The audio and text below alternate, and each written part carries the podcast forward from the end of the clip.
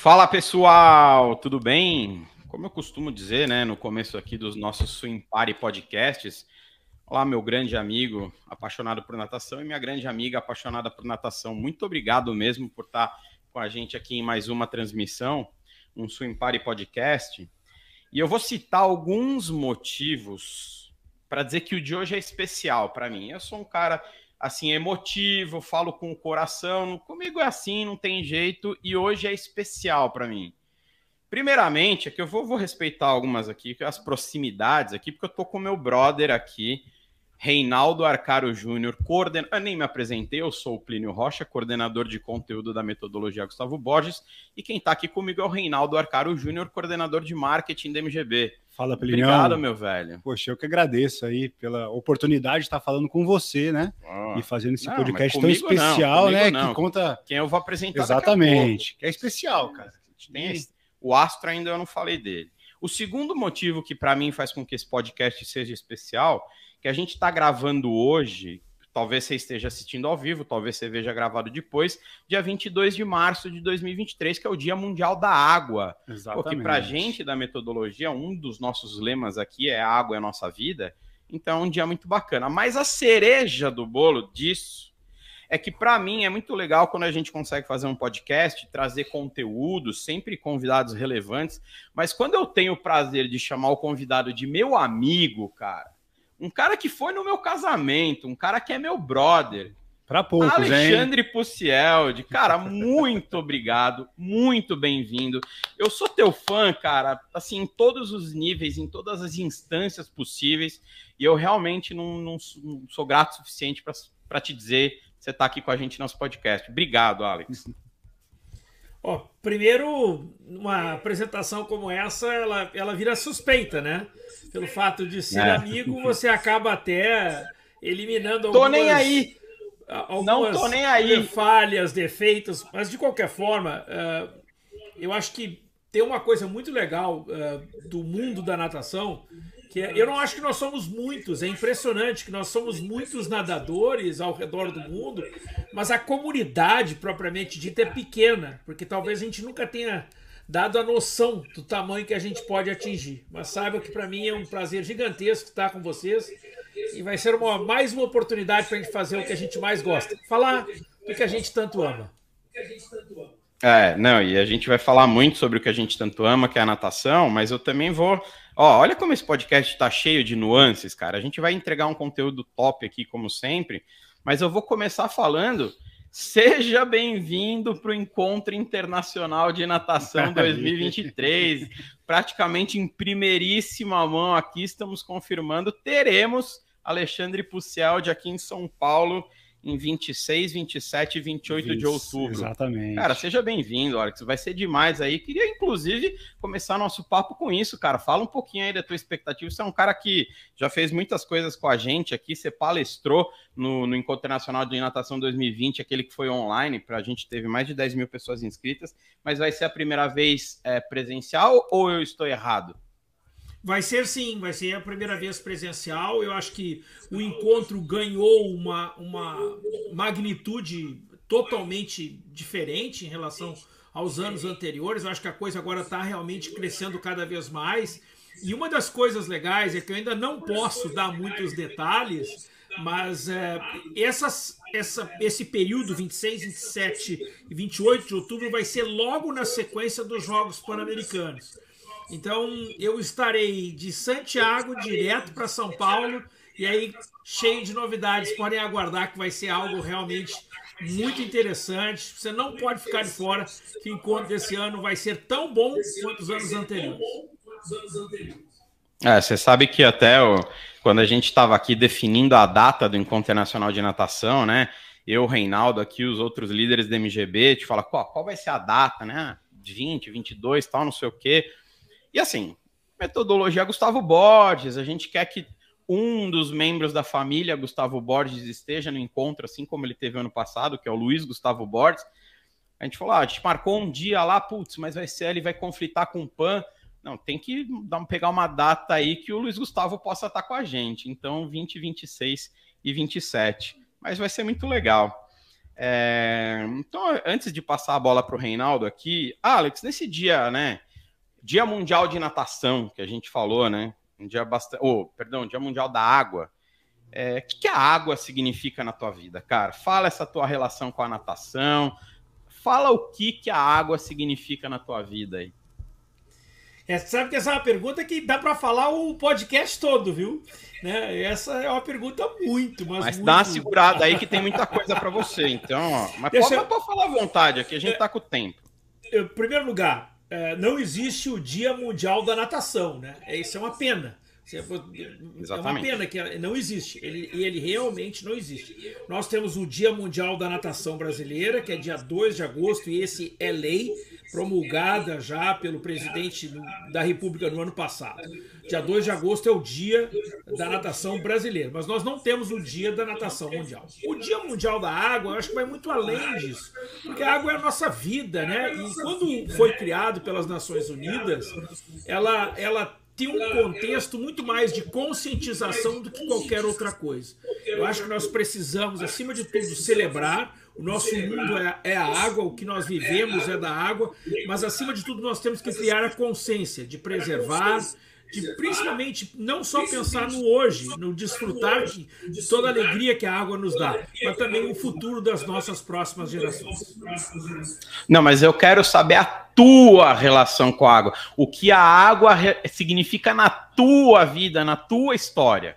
Ó, eu ah, fiz natação ah, por toda a minha vida. Né? Eu comecei a nadar com 5 anos de idade, fui atleta ah, de do único clube que representei, o Grêmio Náutico União. É, deixei de nadar com 17 anos quando entrei para a faculdade. E comecei uma carreira como técnico muito novo, com 23 anos de idade, já era técnico uh, de um clube, técnico principal de um clube. E fui, trabalhei durante um bom período no Brasil, até o ano de 99, quando eu me mudei para cá, onde eu estou hoje, nos Estados Unidos.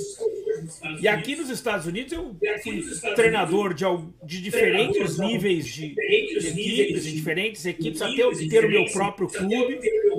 Depois fui técnico olímpico, estive em campeonatos mundiais, aquelas coisas todas, até me aposentar da borda da piscina. Né? E de 2013 para cá, desde que eu deixei, vamos dizer assim, o cronômetro, que tá ali pendurado, eu tenho o cronômetro pendurado ali, ó.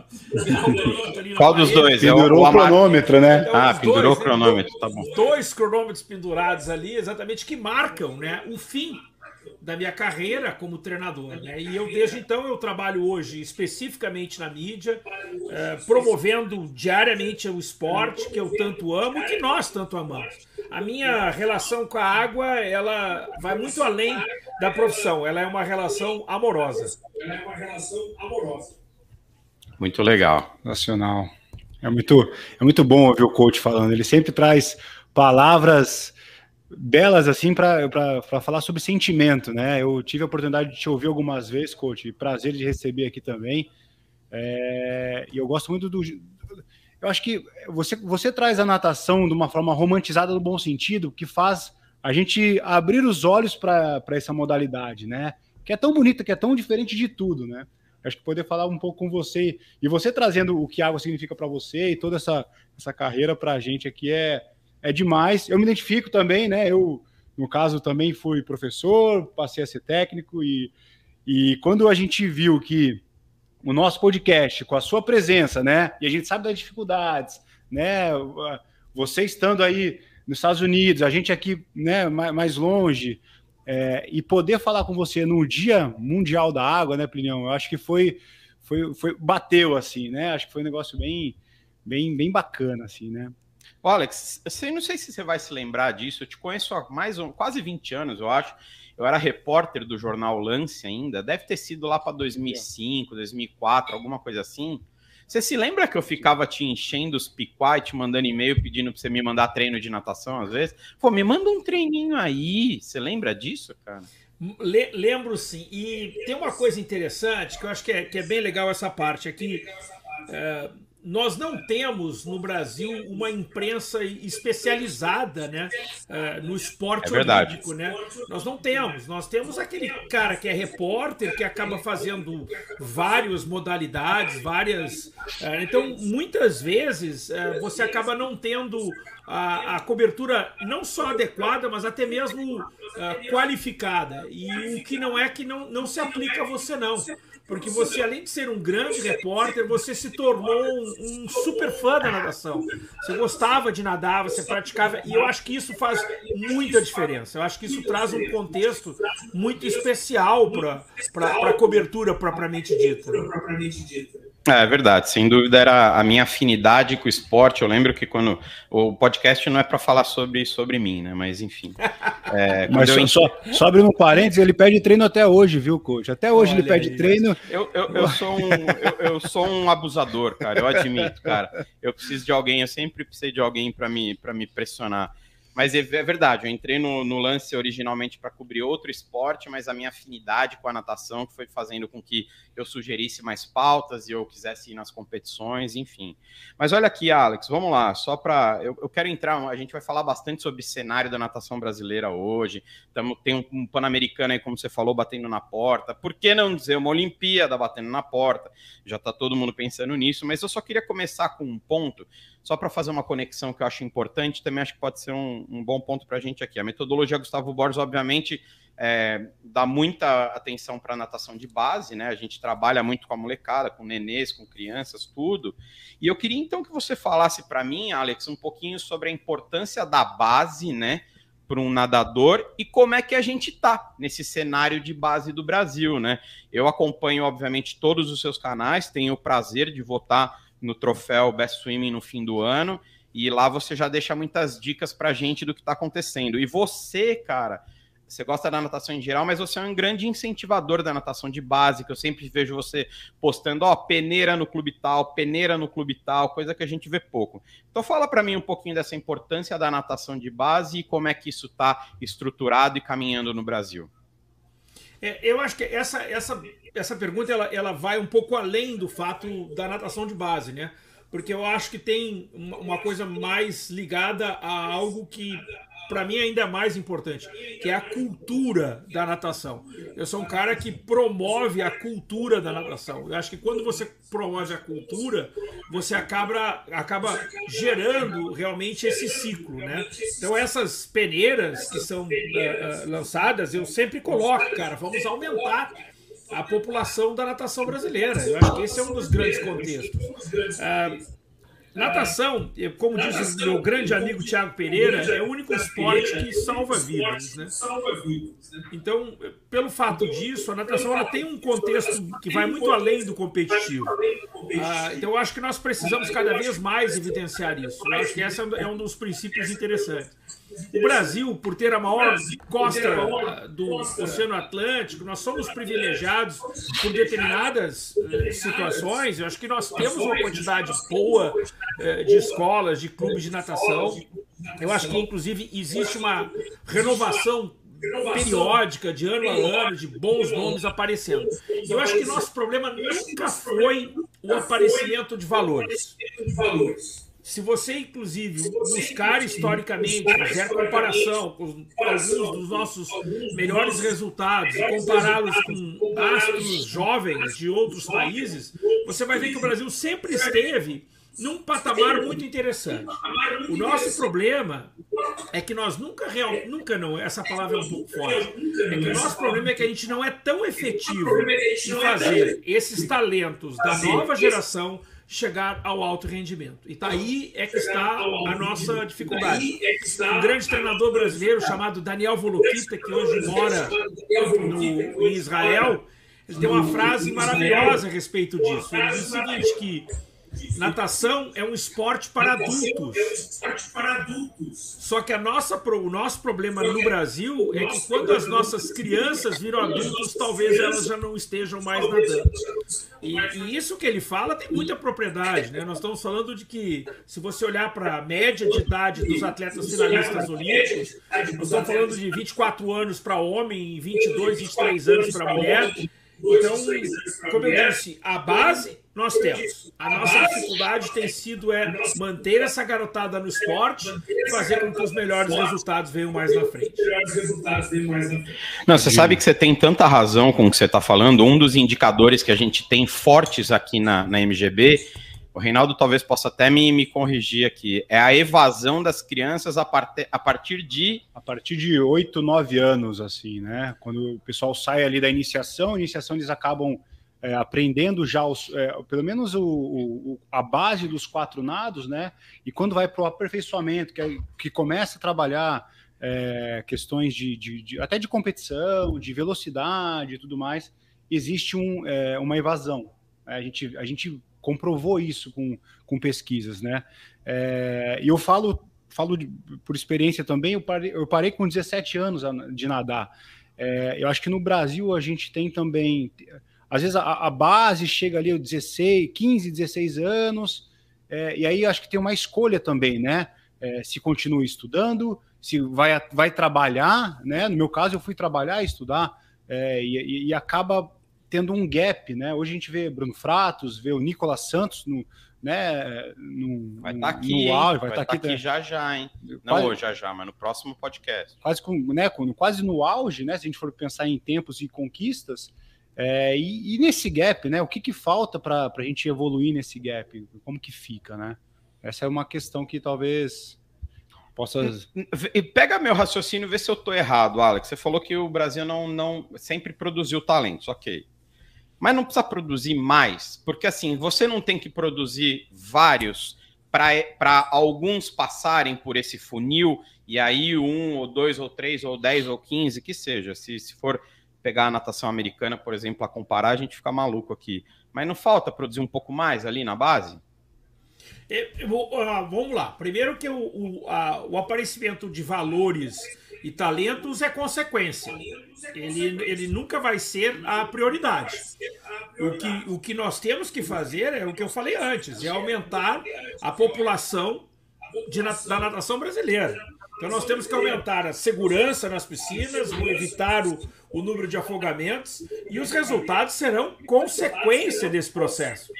Você não coloca ninguém na natação, eu vou botar esse garoto aqui para nadar porque ele vai ser campeão daqui a dois, três anos. Isso é consequência, gente. Isso é realmente consequência. Realmente. É? Só que uh, eu acho que tem um, um, ponto muito interessante aí, é que é, nós temos potencial para muito mais para muito mais. E a evasão, eu acho que existem inúmeras uh, razões para a perda de valores durante os anos. Acho que é, é algo muito específico. E nós, por alguns anos, ficamos muito concentrados em, em, em achar que sempre foi por conta de uh, excesso de treinamento, pressão. Não, hoje em dia tem tantas coisas, gente, as opções são gigantescas, então nós precisamos buscar, e aí uma, é uma função para nós, que somos profissionais envolvidos com o esporte, nós temos que arranjar motivos e oportunidades que façam com que o nosso esporte seja interessante. Eu acho que esse talvez seja um dos grandes desafios da nossa. Essa é, isso é nossa responsabilidade. A gente tem que buscar uma forma com que os garotos e as meninas sintam-se atraídos para se manterem dentro da piscina. E aí, a, e, aí a importância, do, especialmente aí do, do seu papel, né, coach, que, que busca trazer essa comunidade da natação, né? É viver ali é, o swing style, né? Imagina se a gente tivesse isso, né? Eu lembro que vi uma, eu vi uma vez, logo quando o Dressel ganhou, ganhou o Mundial, dele, não já. lembro. Cara, você viu um garotinho com seus com seus oito, nove anos, em que ele se fantasiava e fazia uma tatuagem e se vestia igual o ídolo dele, que era o Dressel, né? Como é que, como é que a gente transforma o que acontece no futebol, por exemplo, aqui no Brasil, para natação, né? Acho que é uma vez é, essa gente, que é o lance, né? A gente gravou um desses podcasts com o Patrick, né? Patrick Winkler, nosso grande amigo aqui dali da Swim Channel e gente falou, o que, que falta para a natação ser papo de boteco, né? Exatamente. A natação tá no papo de boteco.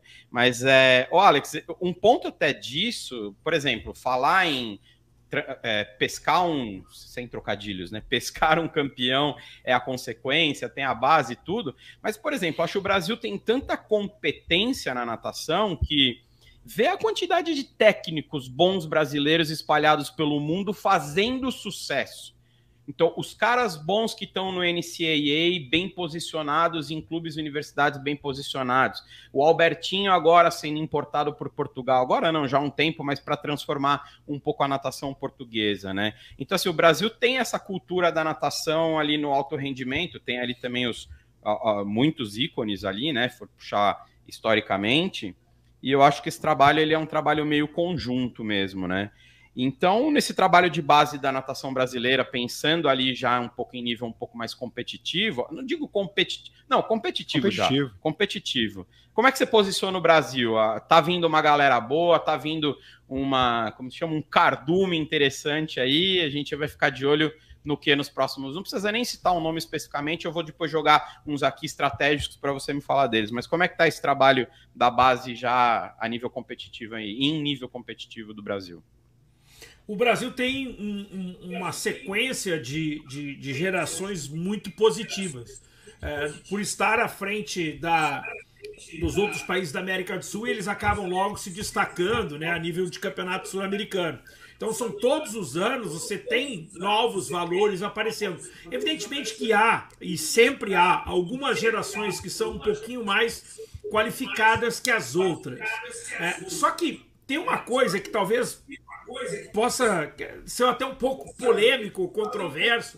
É, é, a natação de base, gente, ela só tem ou vamos dizer, ela só existe com o objetivo de promover o esporte, promover o desenvolvimento e fazer com que essas pessoas fiquem o mais tempo possível dentro d'água.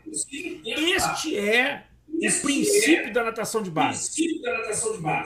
Nós não precisamos ser um campeão mundial júnior ou vários recordistas sul-americanos para dizer que você faz uma grande natação de base. Gente, isso é consequência. Você já Mas não é isso que dá vitrine? Ah, Mas não é isso que dá vitrine? Lá na ponta, não é isso que dá vitrine? Sem dúvida, você está coberto de razão. Você está coberto de razão. Só que este não é o objetivo final. Não é o objetivo final. Esse pode ser o objetivo do pai, da mãe, da família, porque são pessoas que estão torcendo muito mais pelo momento. Mas quem faz a natação, e aí eu falo corpo técnico, gestão, precisa ver isso como um grande processo. Eu, eu, você já imaginou se o Brasil tivesse 10 campeões mundiais júnior e quando chegasse na seleção absoluta nós não pegaríamos nenhuma final? Não é o que nós queremos. O que nós queremos é de que haja um desenvolvimento adequado, que, essa, que essas que essa juventude tenha a oportunidade, inclusive se o resultado vier, é consequência, mas o objetivo está lá na frente. Peraí, mas, peraí, peraí, peraí, mas eu vou te espremer mais um pouquinho aqui. Né? ele gosta, esse, lance, esse lance da amizade te dá umas liberdades que você espreme. Então eu concordo com você. Peguei teu, teu raciocínio, eu peguei, ok. Mas aí você falou assim: e se a gente tivesse 10 campeões mundiais júnior? Se o cara vai virar ou não depois, é consequência. Vou te dar um exemplo, cara. Um cara que quando apareceu eu botava uma fé absurda. Não vou falar que ele não deu certo, mas ele ficou um pouco menos do que eu achei, era o Matheus Santana. Cara, quando esse moleque apareceu nadando o que ele estava nadando, eu lembro que eu falava com as pessoas, falava, velho, segura na cadeira aí que esse moleque vai voar, viu? Por um motivo ou por outro ali, que eu não, não tenho essa, essa quantidade toda de informação, talvez você tenha, depois acabou não tendo tantos resultados, de tanto destaque no, no adulto. Mas quando você tem 10 campeões mundiais júnior, você entende que o próximo passo desse grupo é, é cair na, na, seleção absoluta e aí brigar por PAN, Mundial, Olimpíada, ganhar medalha, fazer final, cada um tem o seu objetivo. Você acha que eu tô tão errado de pensar assim? Não, não tá não. Não tá não. Não tô não. Eu acho que primeiro que toda vez que você analisa um caso de forma específica, você vai ter que ter alguma resposta específica. Quando você analisa um caso de forma geral, as respostas serão gerais, não serão específicas. No caso do Matheus Santana, eu acho que eu concordo contigo. É um garoto maravilhoso, um garoto super talentoso, mas era um garoto diabético e o, o, a, o sistema do diabético para o esporte de alto rendimento não é tão fácil de ser é, é, é, monitorado na demanda do esporte de alto rendimento. Eu até esse ano estou botando uma fé gigantesca, porque ele trocou de clube, trocou de treinador, está treinando até com o Cafu, o técnico do cachorrão. Até espero que o, o Matheus se recupere logo. Só que quando você fala do grupo, vamos dizer nós temos 10 campeões mundiais, a, a minha questão é: eu não sou contra ter 10 campeões mundiais, Júnior. Eu sou contra treinar especificamente e, sei lá, carregar os meninos de treinamento de algo que ele talvez não fosse adequado para aquela idade, simplesmente para ser campeão mundial júnior. Ok. Eu, eu acho que Just. o campeão mundial júnior ele vai ser a consequência de um trabalho que vem sendo desenvolvido. Nós não podemos perder o melhor dos nossos atletas quando ele ainda está em desenvolvimento.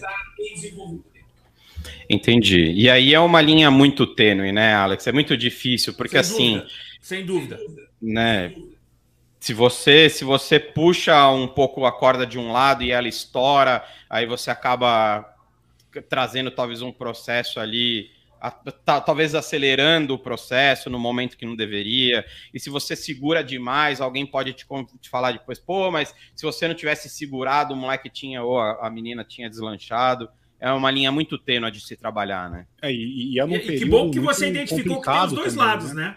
Que bom que você identificou que tem os dois lados, né? Porque eu também não acredito nesse papo furado de vamos preservar. Não acredito, não. Exatamente. É, é num período complicado no, na questão de, de escolhas, né? E talvez qualquer errinho ali de carga, qualquer errinho de, de puxar um pouquinho, a, a menina ou garota pode dar uma aquela espanada, né? Sente um pouquinho. E na verdade é, é não é porque está errado, mas é que é um, é um momento um pouco difícil ali da, da, da adolescência para a vida adulta, muda algumas coisas, então isso também pode influenciar, né? Ô, Alex, você que está muito inserido no contexto da natação americana, você enxerga esse comportamento nos Estados Unidos também? Existe esse cuidado todo? Ou como aí o volume é muito grande, eles têm muitos nadadores de ponta despontando desde cedo, muitos mesmo ficam pelo caminho naturalmente, ou a imensa maioria acaba fazendo o passo para passar para ser adulto e depois despontar em, em, competições importantes. Como é que você enxerga esse momento na natação americana? Que é referência no mundo, né? Não, sem dúvida. Eu acho que natação americana é o um modelo para todos nós, né? Mas tem coisas interessantes, é que você citou um, uma coisa muito importante da natação americana, que é os números, né? Eles têm realmente uma grande quantidade de clubes, de treinadores, de atletas, mas eles têm uma coisa que eu acho que, Plínio, talvez esteja. Seria muito mais a razão de todo esse sucesso do que propriamente os números, que é a cultura. Eles realmente têm uma cultura competitiva muito boa. A natação americana, entre. E aí é uma, é uma opinião, viu? Eu acho que não existe um esporte de domínio tão expressivo e tão distante em relação a todas as outras modalidades olímpicas dentro do cenário americano comparado ao mundo como a natação. A natação Será que o basquete não? Será que o basquete ah, eu acho, não? Eu acho, eu acho que não. Eu acho que não. Eu acho que... O basquete teve uma queda, é, teve uma queda ali antes de Pequim, né? Que surgiram aí Argentina. Nossa, eu assisti é... aquele louco documentário lá, o Redeem Animal, Team. né? Nossa, animal. Mas os caras foram bravos, viu? Foram para cima depois e ganharam. Mas desculpa aí, Alex. Continua. Não, não, eu, eu, eu, realmente eu acho que esse domínio da natação ele é, ele é muito expressivo, ele é muito expressivo. E, e até é, eu lembro de uma coisa que aconteceu na, dos Jogos de 1976, né? É, que foi a última vez que nós tivemos a Olimpíada de 76, a última vez que você teve três atletas é, por prova do mesmo país. E foi eliminado o terceiro por causa dos Estados Unidos, gente. Porque até hoje tem três por prova no atletismo e ninguém tira, porque não existe esse domínio, né? Então, tipo, a natação americana é realmente a melhor do mundo, com sobras há algum tempo. E, como você disse, existe o fator da quantidade que é determinante, mas tem uma cultura fenomenal. Tem uma, uma história legal para contar. Uma história legal. É, eu, eu, quando eu trabalhava no Fort Lauderdale Swim Team, que foi o meu primeiro emprego aqui nos Estados Unidos, eu trabalhava com o Jack Nelson e, uma das minhas funções era quando chegava um, um aluno novo, né, uma, uma, um garoto novo, era minha responsabilidade fazer o chamado exame de avaliação, você identificar qual o nível do garoto e determinar qual a turma e o professor que seria mais adequado para ele. E eu, naquele dia, eu dava o meu treino e tive que sair do meu treino por alguns minutos para fazer esse exame com este garoto de 7 anos de idade. E esse garoto de 7 anos de idade, ele chega, entra na piscina, eu me apresento, chega a mãe, eu peço para o meu auxiliar, fica com o meu grupo, eu vou até uma outra piscina para fazer o teste com ele. No caminho onde eu, eu encontrei com o garoto até chegar a outra piscina, você faz o chamado customer service, né? Você está ali recebendo um cliente, você tem que passar para ele a melhor uh, das informações possíveis, né? Então você puxa o papo, quantos anos você tem, qual o seu nome, e aí uma pergunta, sei lá, bem genérica, eu disse, por que, que você quer nadar? E aí o garoto de 7 anos de idade me responde, eu quero ser campeão olímpico. Então eu digo aqui para ti, 7 anos de idade, um garoto dizer para você que gostaria de ser campeão olímpico de natação, você não vai escutar isso de muitos países do mundo. No Brasil, acho que nenhuma criança vai dizer isso, porque eles ainda não têm essa referência. E o americano tem a referência e tem principalmente a cultura. É, ele se bobear na família dele, ele tem um atleta olímpico, Sim. ou ele conhece uma família que tem um atleta. Eu tenho um amigo americano que a mãe é, é fez nada sincronizado, disputou a Olimpíada de Atlanta em 96 e para ele é normal. Ele falou assim: não, minha mãe ela foi para a Olimpíada tal, disputou nada sincronizado, é muito normal. É, é, muito próximo, né? É, muito próximo. Agora, e, e o moleque virou campeão olímpico não? Já faz um Cara, tempo. Qual é o nome tá dele, né? Ó, ó, tem uma história interessante, sabe por quê? É, é eu tava só esperando só. Não, tem uma história mais interessante ainda, que eu tô olhando para cá, sabe por quê? Porque ele nadou comigo por muitos anos. E ele se tornou um bom nadador, não se tornou nadador olímpico. E eu vou mostrar uma coisa que fica mais legal ainda. Tá vendo aquela. Aqui, ó. Lá naquela porta, lá tem um pool boy. Tá vendo aquele pool boy? Tô vendo. É, o pool boy é, é dele. Então ele se tornou um atleta competitivo. Que legal. É... Nós estamos falando de um garoto que parou de nadar com 20 e tantos anos de idade, né? E veio aqui, aqui para casa e disse: Coach, eu vou te deixar esse pool boy aqui para você se lembrar de mim. Ver que negócio. Tem a história a contar para a história do Andrés hoje. Ah, muito legal. Imagina quantas muito você bom. não. Oh, escuta, eu, eu, querendo puxar o protagonismo. Aquela foto que você tá de braço. Espera só um pouquinho, deixa eu perder uma imagem aqui. Eu, eu continuo aqui. Caiu, caiu aqui, ó. Será que ele tá ouvindo a gente ainda? Tá me ouvindo? Tô aqui, ó. Tô aqui, ah, tô aqui. Só, só, só, só tava a imagem aqui, deu, deu, eu acho que eu chutei um cabo aqui ah. e já tá voltando aqui. Mas eu vou, eu, enquanto você tá aí, eu vou falar uma coisa. Eu tô vendo aqui teu cenário, cara. Eu tô vendo aqui teu cenário. Ali atrás tem uma foto em que você tá, se eu não me engano, no pódio de Pequim com os braços abertos. É não isso fui eu que tirei essa foto, não? Eu tenho quase certeza que foi você. Quase certeza que foi você. Sabe porque eu tenho é, essa é, mesma é, foto e foi você que tirou. É essa aqui, ó, né? É aqui. Não, é aquela que tá perto do pool boy ali. Ó, não, no cronômetro. Os cronômetros estão em cima dela, não estão? Ela tá ali, ó. Ali mesmo. É, eu, eu acho que fui eu que tirei essa foto não, aí. Não, eu não, eu não acho, eu tenho certeza. Eu não acho, eu tenho certeza. É, eu, le... eu, eu para as pessoas não ficarem né, curiosas, eu lembro que eu, eu tive o prazer de de estar na Olimpíada de Pequim, na época eu trabalhava no jornal Lance, o Alex estava lá também, e quando tinha acabado as provas de natação já, né, Alex? Tinha acabado ali, a gente foi entrando, foi entrando, foi entrando na piscina tal, e de repente quando viu, tava lá dentro, tava no pódio, tu, ali eu acho que você tá em cima do pódio ou alguma coisa assim, não sei, alguma coisa assim, mas muito legal. Ô, ô, ô Plinião, eu, eu... Pode, pode, por favor, Kurt. Não, eu tô dizendo, é, é as pessoas que estão nos assistindo, acham que cobertura olímpica é cheia uh, de glamour e tal. Cara, os caras não têm noção dos perrengues que a gente passa. Não pode para lugar nenhum, não pode passar aqui, não pode passar ali. Olha, eu e o Plínio passamos por muitos, viu? Pode ter certeza disso. É verdade. Ô Plínio, mas pegando o gancho, o, o coach falou aqui um pouco de cultura, né? Que a cultura é diferente. É... Como que você conseguir, conseguiria, de repente, elencar, o coach, é, elementos dessa cultura que faz ser diferente, né? Eu tenho, eu tenho uma visão, por exemplo, da Austrália, né? A Austrália, ela me parece ter uma cultura muito forte da natação. Ela tem, né? A gente ouve falar que tem piscina em todo canto, excelentes piscinas municipais. É, quando você traz a questão da cultura, né? Aí, aí a gente vê é, um, um, baita, um baita estúdio ali, né? O, o seu escritório ali com vários vários momentos da sua carreira esportiva da natação. A gente vê o, o pendurar chuteira, que é o pendurar cronômetro, né? É, mas o que, o, o, que, o que seriam elementos de uma cultura de natação? Como que você consideraria essa cultura, é, de repente, a diferença que é aqui do Brasil, o que eles fazem a mais? São, são mais competições, são mais, são mais momentos falando sobre natação? o que, que você pode trazer para a gente nesse, nesse sentido? É, eu sou fanzaço da natação australiana. Eu sou fanzaço, uh, tanto quanto o Patrick Winkler. Eu acho que a Austrália é um país fenomenal. Eu, eu, eu tive na Austrália apenas uma vez e amei. Foi, foi uma experiência muito bacana.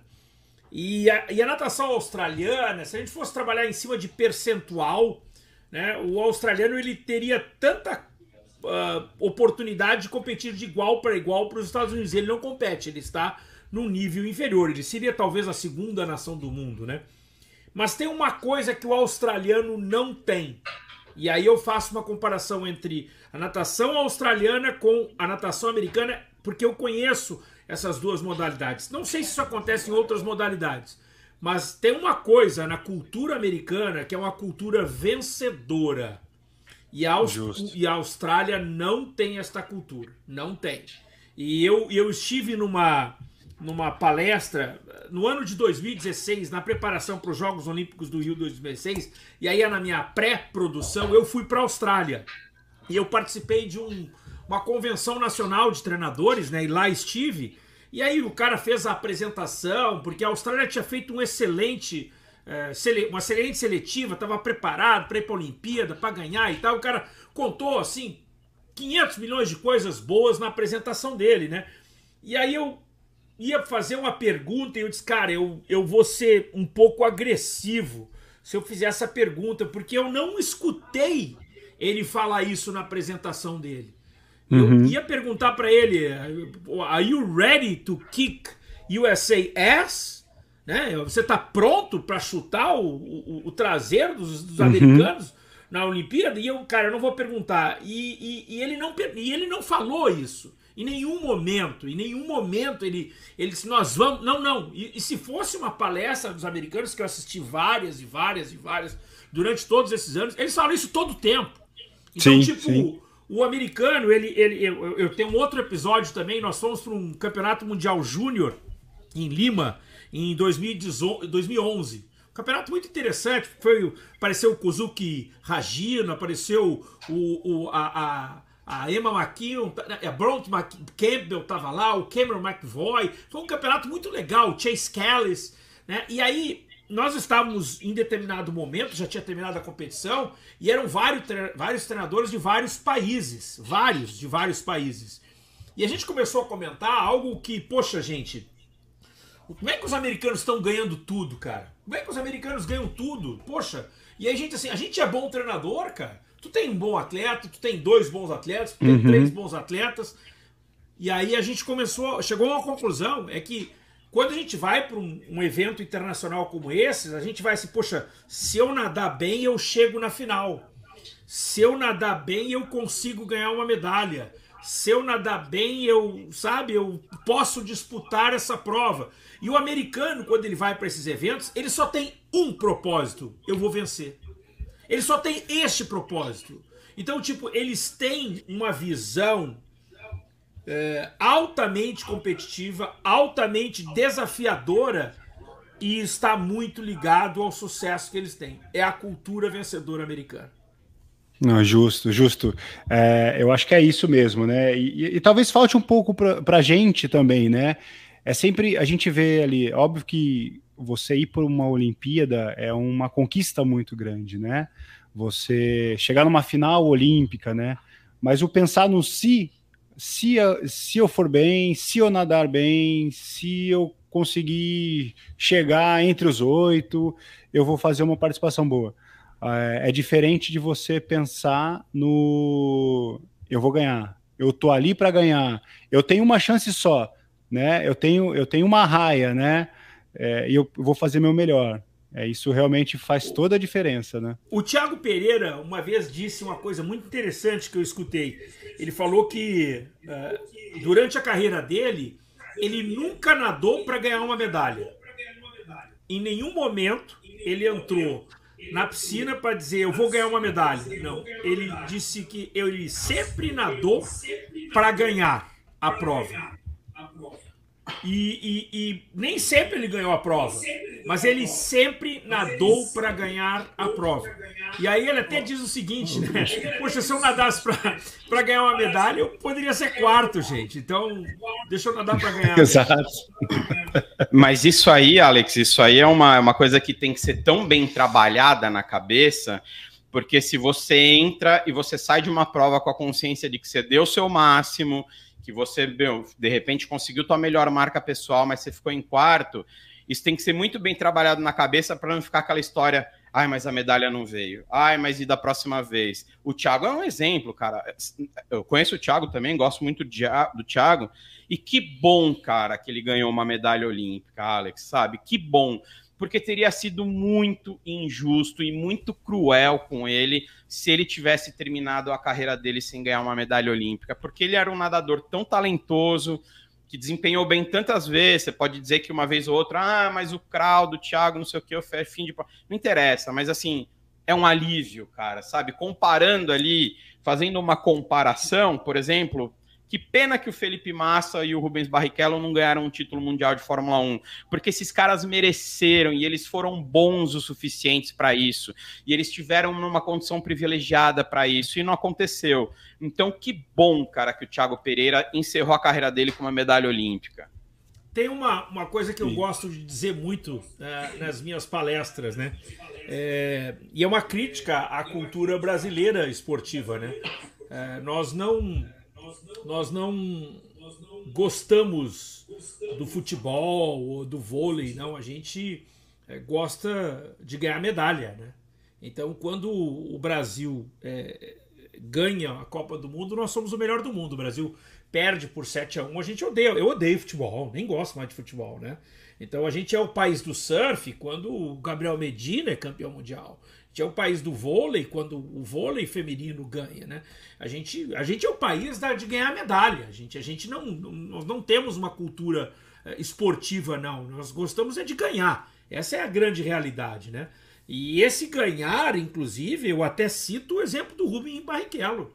Gente, se você viajar pelo mundo e você falar com qualquer pessoa que entenda de automobilismo, Rubinho Barrichello é considerado um dos não vou dizer dos melhores do mundo, mas, gente, ele é muito, mas muito valorizado no exterior e ele tem uma, uma, uma imagem derrotada, perdedora no Brasil, porque ele veio depois da sequência de, das gerações de Ayrton Senna, Nelson Piquet, Emerson Fittipaldi. Então, tipo, porque a gente não valoriza é, os nossos talentos, a gente não valoriza os nossos resultados. A nossa cultura ela é muito medalhista. E a gente tem tão pouca medalha, né, gente? É, é, é essa falta de, de conexão, ela, ela, é, ela compromete. E acho que é bom que você citou o fato de que a medalha para o Thiago foi determinante. Imagina o Bruno Fratos encerrar a carreira sem medalha, gente, né? Um cara que nadou mais vezes abaixo dos 22 segundos no mundo. O cara não ter uma medalha olímpica, então, enfim, é, é, é realmente assim determinante. E eu acho que essa, essa é uma coisa que machuca, mas é a falta de cultura que nós temos no nosso esporte, infelizmente. É verdade, eu concordo com você, né? E às vezes a, briga não é nem se o vôlei pega a prata. ah, meu amigo, se o vôlei pega um bronze. É, tem que ser ouro, né? ah, meu caro. E acho que e, e, tem uma coisa também que chama atenção, e o próprio, acho que o Bruno falou um pouco disso, né? É, é a questão do, do, da, da medalha olímpica, né? A medalha olímpica ela é muito valorizada, mas e os mundiais, né? Onde é, como a gente valoriza é, os, os, nossos campeão, campeões mundiais, né? Acho que eh, acredito que a, a, as Olimpíadas para um nadador é o ápice. Mas até, mas até chegar essas Olimpíadas, existem outros caminhos, né? Tem os Jogos Pan-Americanos, tem os, os Mundiais, existem recordes sendo batidos, né? E como a gente valoriza isso também? Né? A gente não pode só valorizar de quatro em quatro anos, como, por exemplo, é uma Copa do Mundo, né? É... Eu acho que esse é, é um caminho também de valorização e de mudança de mentalidade, cultura, né? Exatamente, exatamente. Eu, eu, Você tem eu... é, pô, Mundial de Natação, cara. Para quem acompanha, gosta de natação, o Mundial de Natação em piscina longa é tão importante quanto uma Olimpíada, né? Eu travei então... ali. Você estava me escutando ou não? Travou? Você estava é, escutando, né? Aqui. Alex, tá me ouvindo? Eu tô aqui, eu tô aqui. Você tá me escutando? Eu, eu tô aqui, pô. Acho que ele desconectou. Não, não, eu tô aqui. Tá, tá, tá ouvindo, tá ouvindo. Tô, eu tô aqui. Legal, coach. aqui, aqui caiu. daqui. Alô? Não, perfeito. Acho que a nossa conexão que estava ruim aqui, mas estamos voltando, né, Wellington? Ué. Estamos de olho no coach aí também. Eu tô aqui, pô. Voltou, voltou, Perfeito, voltou, coach. voltou, voltou. É a nossa conexão aqui que. Ah, não, tá de boa. Deu uma falhadinha, mas. É, é, tem, tem, tem uma coisa sobre Olimpíada, né? Esse tema Olimpíada, esse tema Olimpíada, ele, ele. Olimpíada é muito especial. Olimpíada é muito especial, porque Olimpíada, ela. 75% dos atletas olímpicos participam de só uma Olimpíada. 75%. Então, nós estamos então, falando realmente de é, um número. Porque já ser olímpico já é difícil. Nós estamos falando de 10, 12 anos de preparação para chegar lá. E aí você está falando de uma experiência única na sua carreira. Então, realmente, é uma medalha muito especial. É o ápice, né? Você sabe que o Gustavo tem um, o Gustavo que eu falo, Gustavo Borges, né? Ele tem um número, né? Que 0,000, né? 1% da população mundial disputou uma Olimpíada, né? Sim. Então, cara, olha o, o grupo, né? Seleto. Aí imagina ganhar medalha, né? Aí você funila ainda mais ali para ganhar medalha. Então é, é complicado. Não, é é. Mas olha aqui, é... cinco Olimpíadas você cobriu, tô errado? É, eu tive. Uh, são quatro de verão e uma de inverno. Então são quatro Olimpíadas dos Jogos de Verão que a gente está falando aqui. Qual foi a mais especial? É que você tem, cara. Eu, a Olimpíada, cara, eu, eu, tive o prazer de estar em três também. E também quase tatuei já os anéis olímpicos aqui. Brincadeira, não chegaria tanto. já que eu não fiz como atleta, né? Mas assim, você tem uma especial. Você tem que ter uma especial. Qual que é?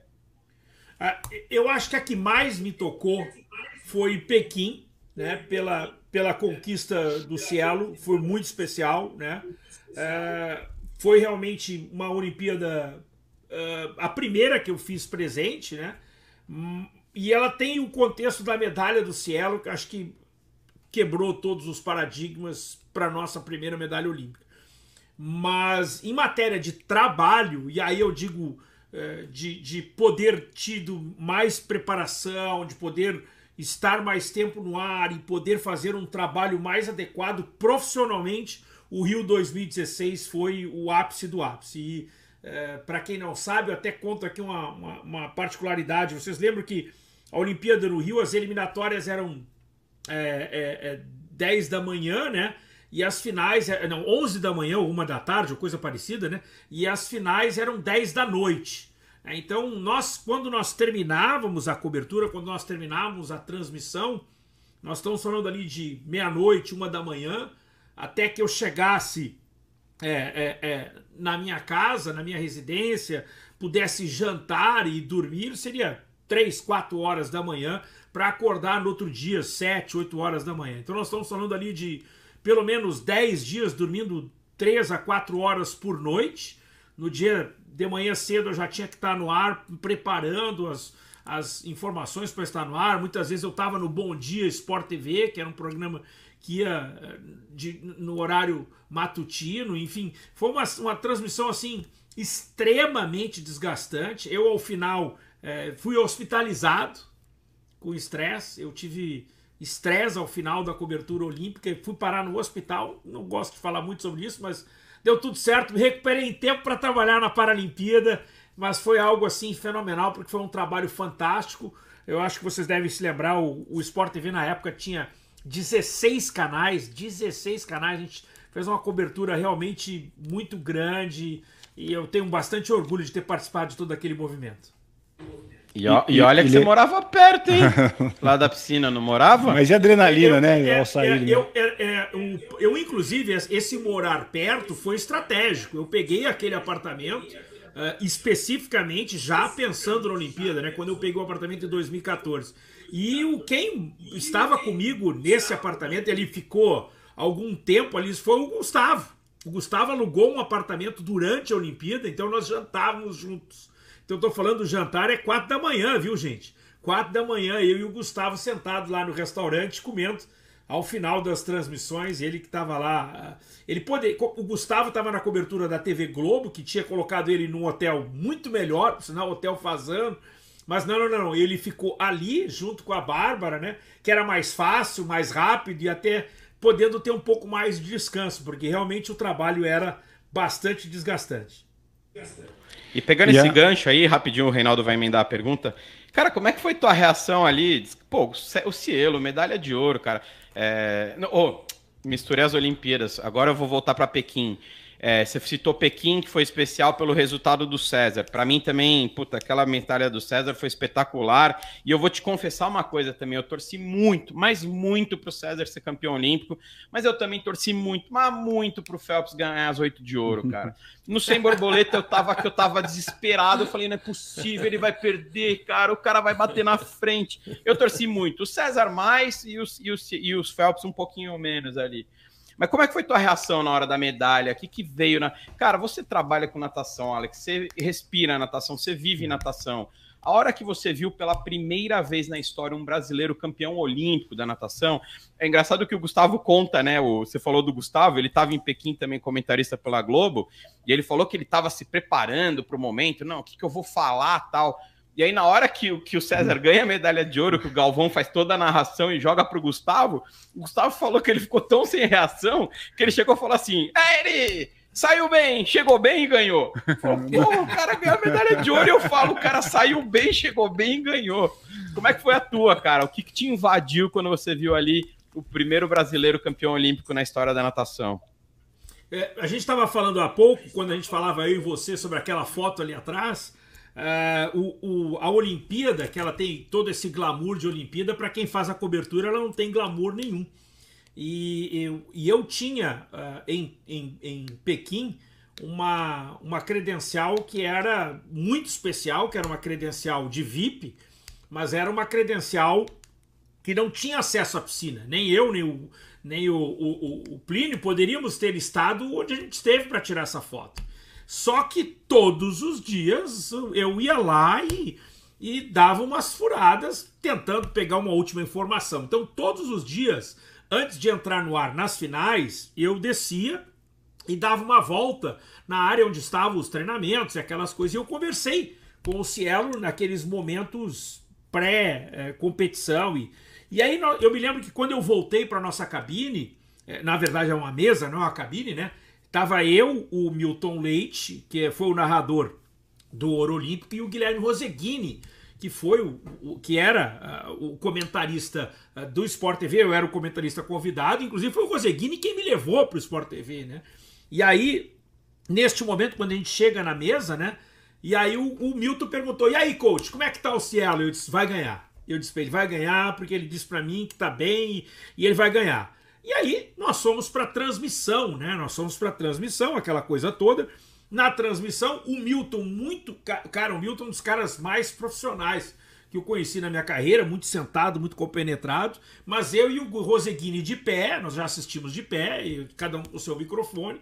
E quem assistir, inclusive, a prova, vai ver que o quando o Cielo toca na parede, eu gritei Brasil, gente. Que isso, tá louco, cara. Comentarista gritando Brasil, isso não existe, você tá entendendo?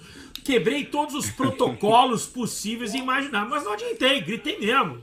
E, né, e aí depois, é, é, é, quando vem a questão do, do. Mas por que, que é tão errado gritar Brasil nessa hora? Porque não é a função do comentarista isso. Você até pode na Ah, hora torcer, que né? microfone Tá bom. Mas não torcer, tem como. quebrar a narração, né? Se você olhar hoje lá, a narração, pô, o cara que gritou Brasil, cara, tá doido?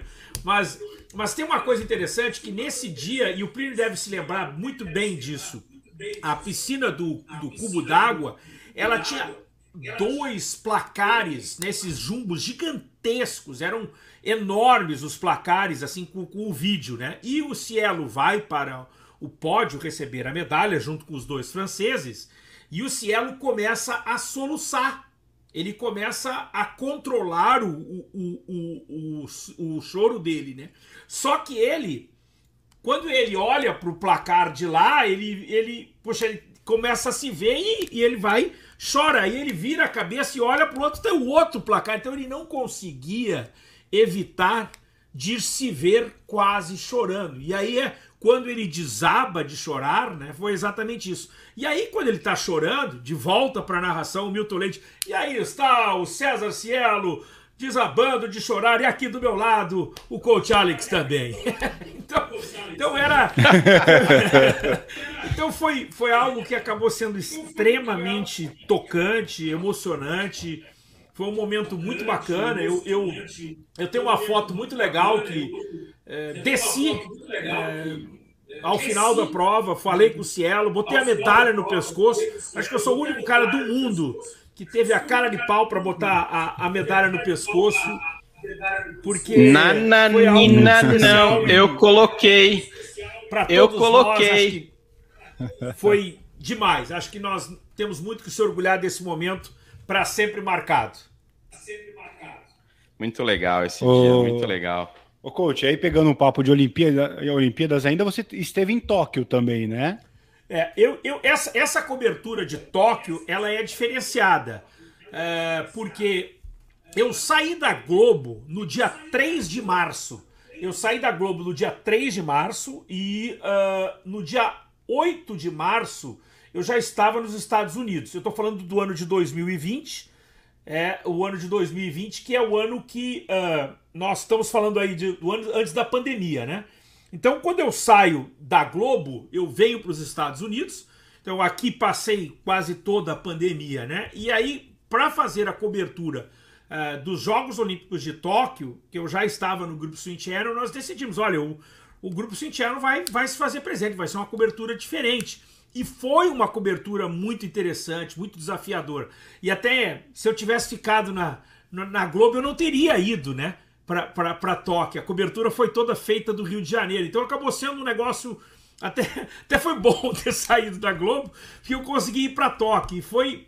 E, e aqui tem uma coisa legal de- em relação a Tóquio, que eu não fui para Tóquio, eu fui para Olimpíada. Porque você não podia sair, você não podia sair para jantar, você não podia sair para comer, você não podia entrevistar os, os japoneses. Havia uma série de restrições que o mundo foi obrigado a passar por isso, né? Eu até entrevistei um, um ex-atleta meu chamado Luiz Martinez. Ele foi o primeiro ah, finalista da história ah, da Guatemala. Ele foi sétimo colocado no 100 borboleta, né? E na entrevista que eu fiz com ele, ele me contou, coach, eu, eu só vi que eu estava na final quando anunciaram o meu nome eu estava atrás do bloco de partida. Porque como não tinha pessoas, como não tinha torcida, como não tinha movimento, eu cheguei na final sem ter noção de que eu estaria na final. Então a Olimpíada de Tóquio ela é uma Olimpíada diferente, ela foi uma Olimpíada, na minha opinião, de muita resiliência, de, de muita dedicação. E eu tenho um carinho muito grande pela Olimpíada de Tóquio, pelo trabalho que a gente fez eh, na esfera digital. E olha, eu já posso até anunciar, viu? Vamos estar em Paris de novo. Você fazer uma, trans, Ah. uma, uma cobertura Legal, hein? na esfera digital é um, é, um, é um esforço gigantesco e mais do que isso, viu? Mais do que isso. É uma cobertura que dá prejuízo, a gente não ganha dinheiro por mais que você pegue anúncio, mas ela é institucional, você marca presença, eu acho que é uma coisa assim ah, muito importante para o desenvolvimento do esporte. Pode ter certeza, o coach vai estar em Paris. Não tinha Esperamos a mínima por dúvida isso. disso, né? Mas olha aqui, o lance de Tóquio que você falou é tão maluco que assim é uma, é uma resiliência, é um esforço dobrado. E também não só pensando nos dias da competição, mas o ciclo todo. Imagina essas pessoas, a gente cansou de ver imagem de atletas ao longo do mundo, ah, espalhados pelo mundo aí, o cara treinando na piscina Dando um de jeitinho, casa, né? Sabe, o ciclo do cara teve uma parte do treino dele que foi dentro da casa dele. Quem tinha o privilégio de ter uma piscina que fosse pequena, amarrava uma cordinha na parede, fazia daquele jeito, senão o cara fazia ali um trabalho de força dentro de casa. Esse ciclo todo que envolveu Tóquio, cara. é, Fora toda a periodização, né? Eram quatro anos, passou a ser Tudo. cinco, né? É, e, É, é, e a pergunta Tó- era exatamente foi- essa, Kurt. Qual foi, a, qual, foi, qual foi o sentimento de estar lá, né? Com tudo isso que aconteceu. Tóquio foi doloroso. Tóquio foi realmente é, difícil sobre todos os aspectos, né? Difícil sobre todas as, as perspectivas. E, e, eu acho que Tóquio, ele, ele, ele tem uma vitória do esporte. Eu acho que Tóquio é uma, é um- é uma vitória do mundo, na verdade, né? Porque a pandemia foi, do, foi, foi, foi bem dolorosa para todos nós, né? Muito. Quem não muito, perdeu um ente querido é, conhece gente que perdeu. Então foi, foi, foi, foi bem duro. E, e, e eu acho que o Japão ele merece muito é, pelo que ele fez. A Olimpíada foi belíssima, a Olimpíada foi fantástica. A gente foi super bem recebido, super bem tratado, sabe? É, foi uma coisa até interessante que é, foi difícil chegar lá, viu? Eu, eu, eu lembro que, por exemplo, é, essa semana, semana faz duas semanas que saiu que o Brasil agora vai exigir a, a, a reciprocidade diplomática, né? Agora o japonês também tem que tirar visto para vir ao Brasil, né? E eu, poxa, eu disse que bom, né? Porque quando eu fui pro Japão me custou mil dólares, gente. Me custou mil dólares para ir para lá, sabe? E aí eu O tava no visto? aeroporto. Um visto e dois testes de Covid especiais que eram específicos para o Japão. Mil dólares, né? Você, E ó, os aí- Estados Unidos estão te, tão te, tão te abusando aí, viu? Porque eu fui Não, pro Japão não, não, paguei isso tudo, não. Não, mas para a Olimpíada. Para a Olimpíada foi. foi É, isso era mesmo, específico, era específico, né? E, e aí tem uma outra coisa que eu estava no aeroporto de Dallas, né, pronto para embarcar, e ele disse assim: não, o senhor não está autorizado pelo governo japonês para entrar eh, do Japão para cobertura ainda, porque estava faltando um papel, cara, um papel, cara, uma cópia de um xerox que no outro dia eu Sabe? Eu, eu podia ter impresso o papel ali, cara. Enfim, mais um dia é, é, me seguraram lá, né? E, e aí, quando eu chego no Japão, tinha que preencher uma documentação. Eu fiquei, acho que, umas quatro horas no aeroporto. E aí passa a cobertura toda, né? E a cada dois dias você tinha que fazer o teste de Covid. Eles te Que davam os kits, eles te davam os kits, né? O teste era de saliva, então você cuspia dentro do, do, do vasilhame e botava lá, mas a cada dois dias. Gente, terminou a cobertura olímpica, eu fiquei para natação, eu fiquei para as águas abertas, eu retorno para para os Estados Unidos. Passaram-se acho que três semanas depois eu recebo um e-mail. Ah, O governo japonês informando que a minha presença não havia sido autorizada para fazer a cobertura olímpica. Gente, eu já tinha ido, já tinha feito a cobertura, já tinha feito todos os testes possíveis e quando eu voltei, eles me informaram que eu não poderia ir. Então, tipo, foi, era, era, foi tanta, era tanta regulamentação, era tanta burocracia, que eles mesmos perderam a mão. Eles perderam a mão. É, em nenhum momento eu tive aquele aplicativo que eles disseram que era obrigatório, eu nunca tive, enfim. Foi, foi uma Olimpíada difícil de se trabalhar, mas eu acho que bastante. Eu, eu, eu tenho um reconhecimento gigantesco pelo esforço que eles fizeram. Acho que foi muito bacana e eu, eu levo com grande recordação. É, muito legal. E olha, para japonês perder a mão em de organização, você vê que a coisa não devia estar fácil, né? É. Agora, olha aqui, tem alguns assuntos que eu quero tocar contigo aqui ainda, mas eu vou voltar. Já que a gente tá falando de Olimpíada, vamos falar de PAN. Vamos dar uma, pegar uma, uma caroninha aí, Tá né? chegando. Esse ano tem PAN. É, Cara, o Brasil vai ganhar medalha pra caramba, vai ser aquele negócio e tal. Qual é a tua expectativa para os Jogos Pan-Americanos? Cara, eu esperar? adoro PAN, tá? Fique claro, acho legal pra caramba.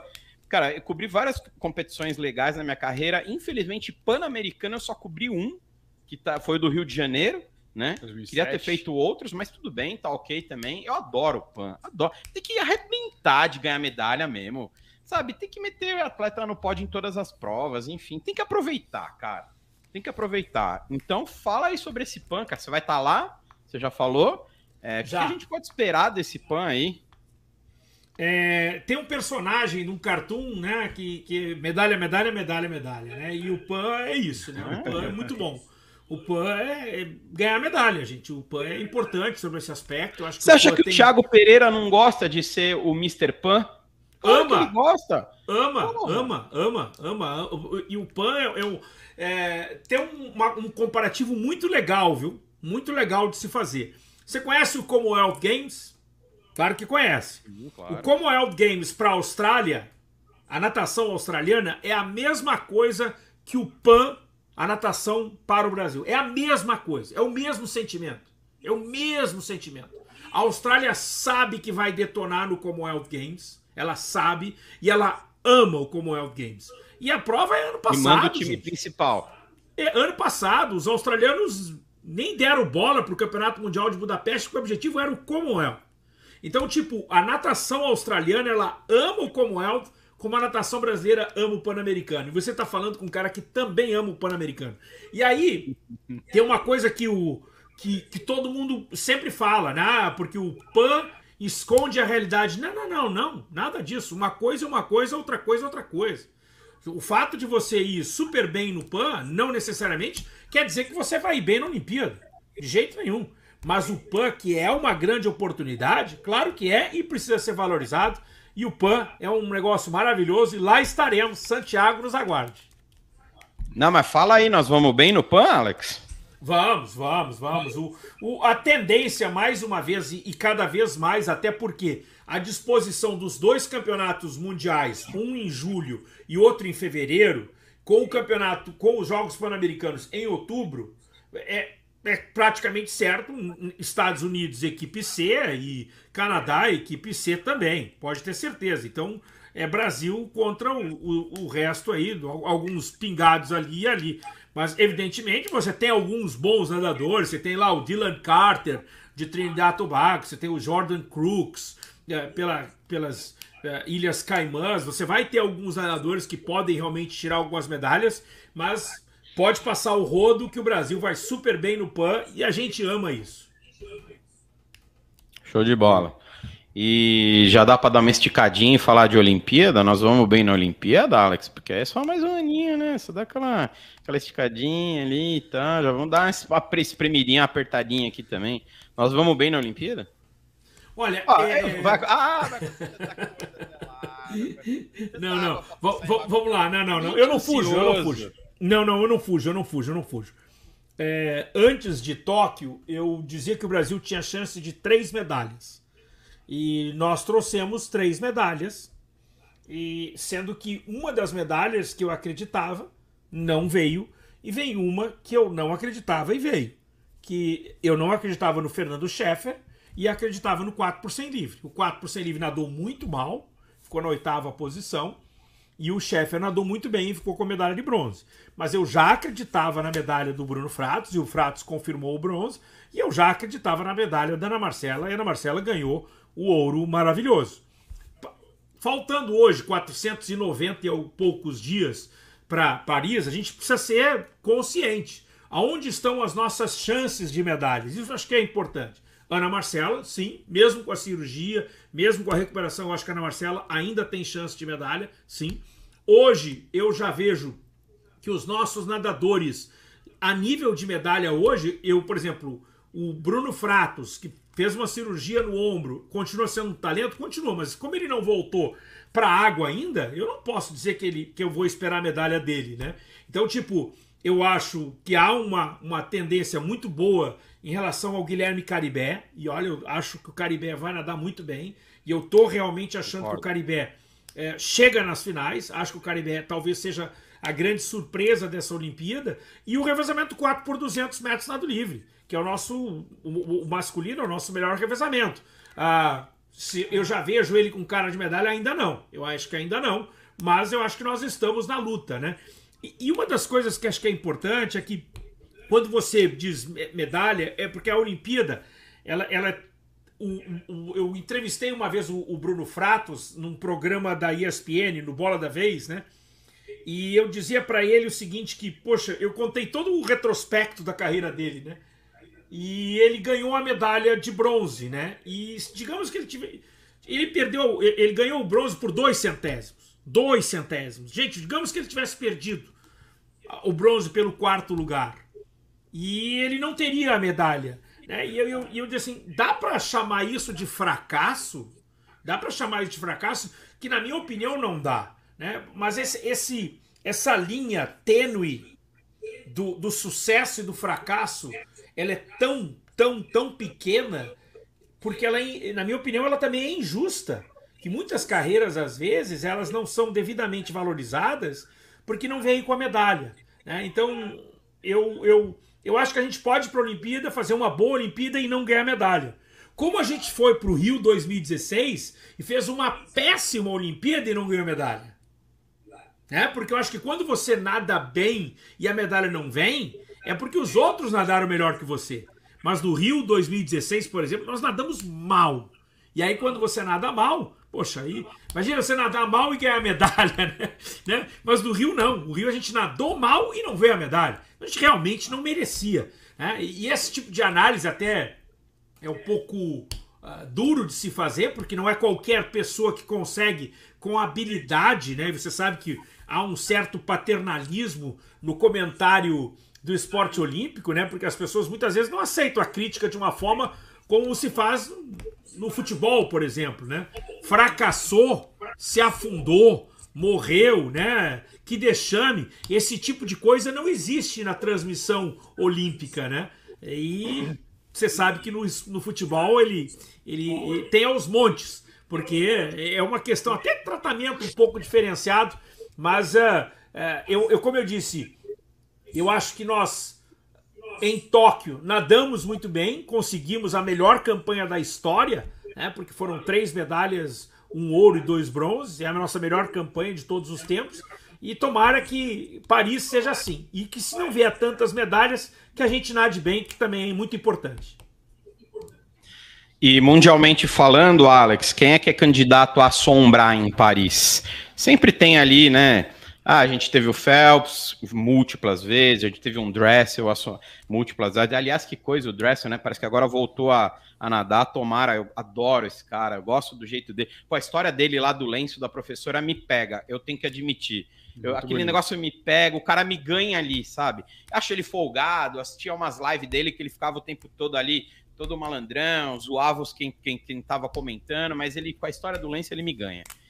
Então a gente sempre tem um cara para assombrar. Já foi a Ledec e tal. Quem é que vai assombrar o mundo, o mundo em Paris na natação, Alex? É, é, o, o Caleb é um cara muito especial, né? O Caleb Dress é um cara realmente muito especial. Ele faz muito e bem bom, pro né? esporte, né? Bom, ele, né? Ele, ele, ele, ele é diferenciado, né? E ele tem várias coisas assim interessantes. Ele, ele é filho de uma família de classe média, pai veterinário, mãe professora.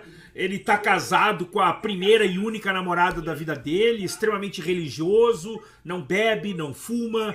É, o dinheiro que ele tem, ele comprou uma pequena fazenda, ele tem, ele cria vacas, galinhas, um monte de cachorro. Ele é um cara diferenciado. Ele é realmente um cara muito diferenciado. E, e tem um, um documentário muito bacana que ele fez. É, fizeram aqui com ele, tá no YouTube, inclusive. Ele ganhou a primeira medalha de ouro individual dele, ele deu pro Greg Troy.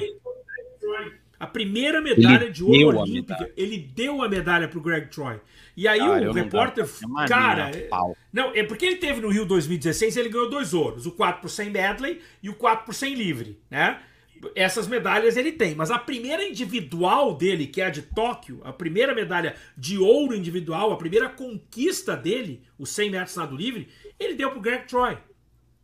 E aí o Troy, que é um cara fenomenal, disse o seguinte: primeiro disse que ele não queria aceitar, né? Mas o, o Dressel meio que forçou para ele, e o Troy disse o seguinte: eu essa medalha não é minha, eu estou apenas guardando ela, porque um dia ela vai ser retornada para o seu dono.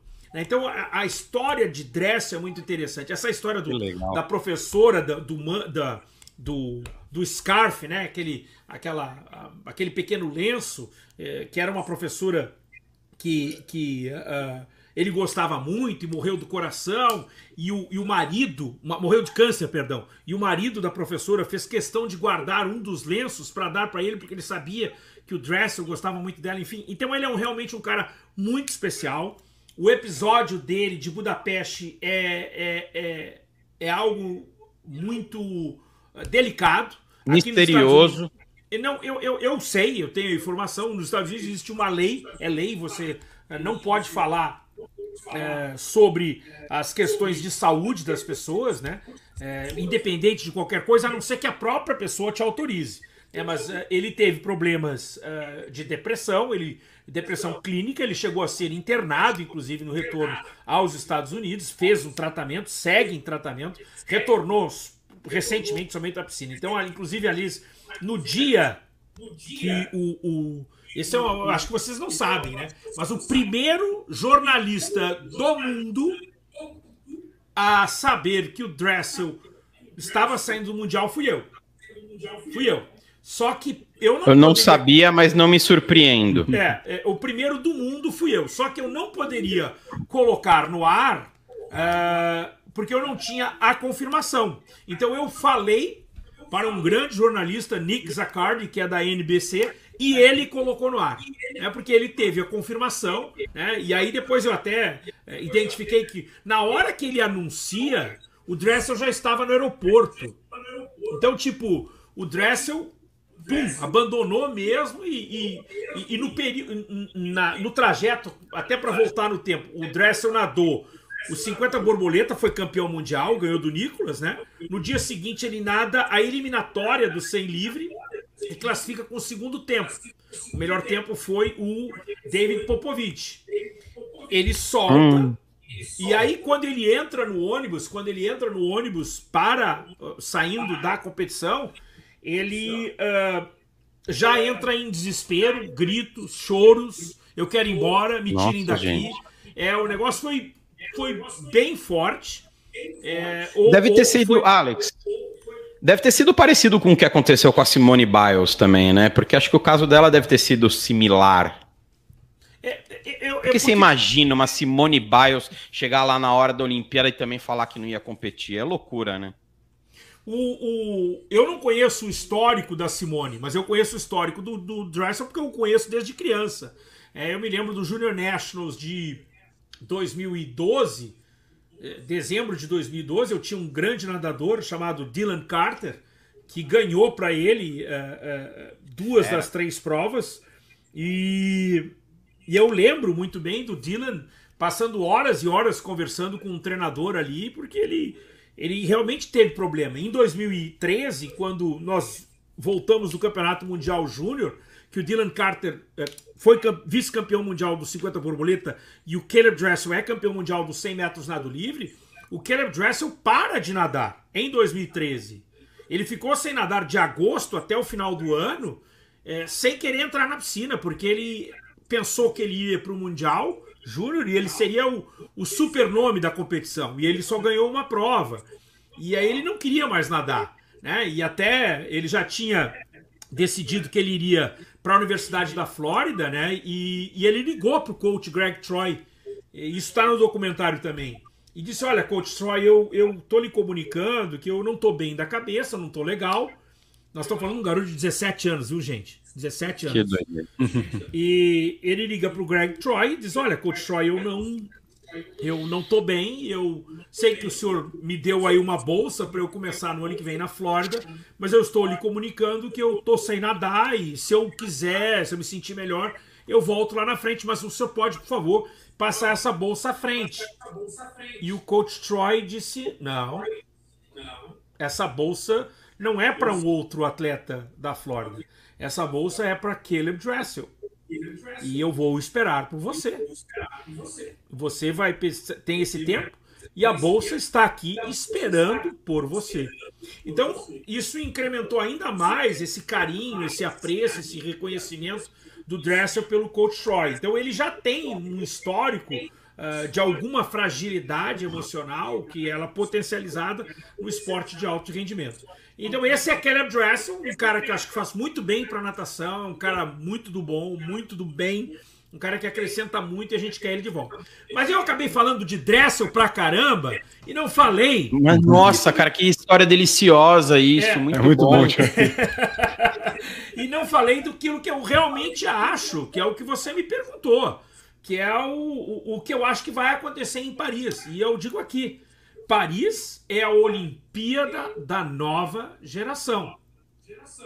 Paris é a Olimpíada do David Popovich, do Christoph Milak, do Leon Marchand, da Katie Greens, da Summer McIntosh. Vai ser muita gente nova brilhando e muito pouca estrela velha, talvez até perdendo vaga em classificação olímpica pode ter certeza de que a Olimpíada de Paris será aquela famosa Olimpíada do primeira, primeiro pódio olímpico já ser logo de ouro. Que é o que aconteceu lá em 2012 com, com a Ruta Milutite, com a própria Katie Ledeck. Né? Então, tipo, eu acredito muito numa nova geração aparecendo neste ano de 2024, uma geração totalmente diferente muito pouca gente vai conseguir repetir o título de Tóquio para Paris, mesmo sendo um ciclo de três anos.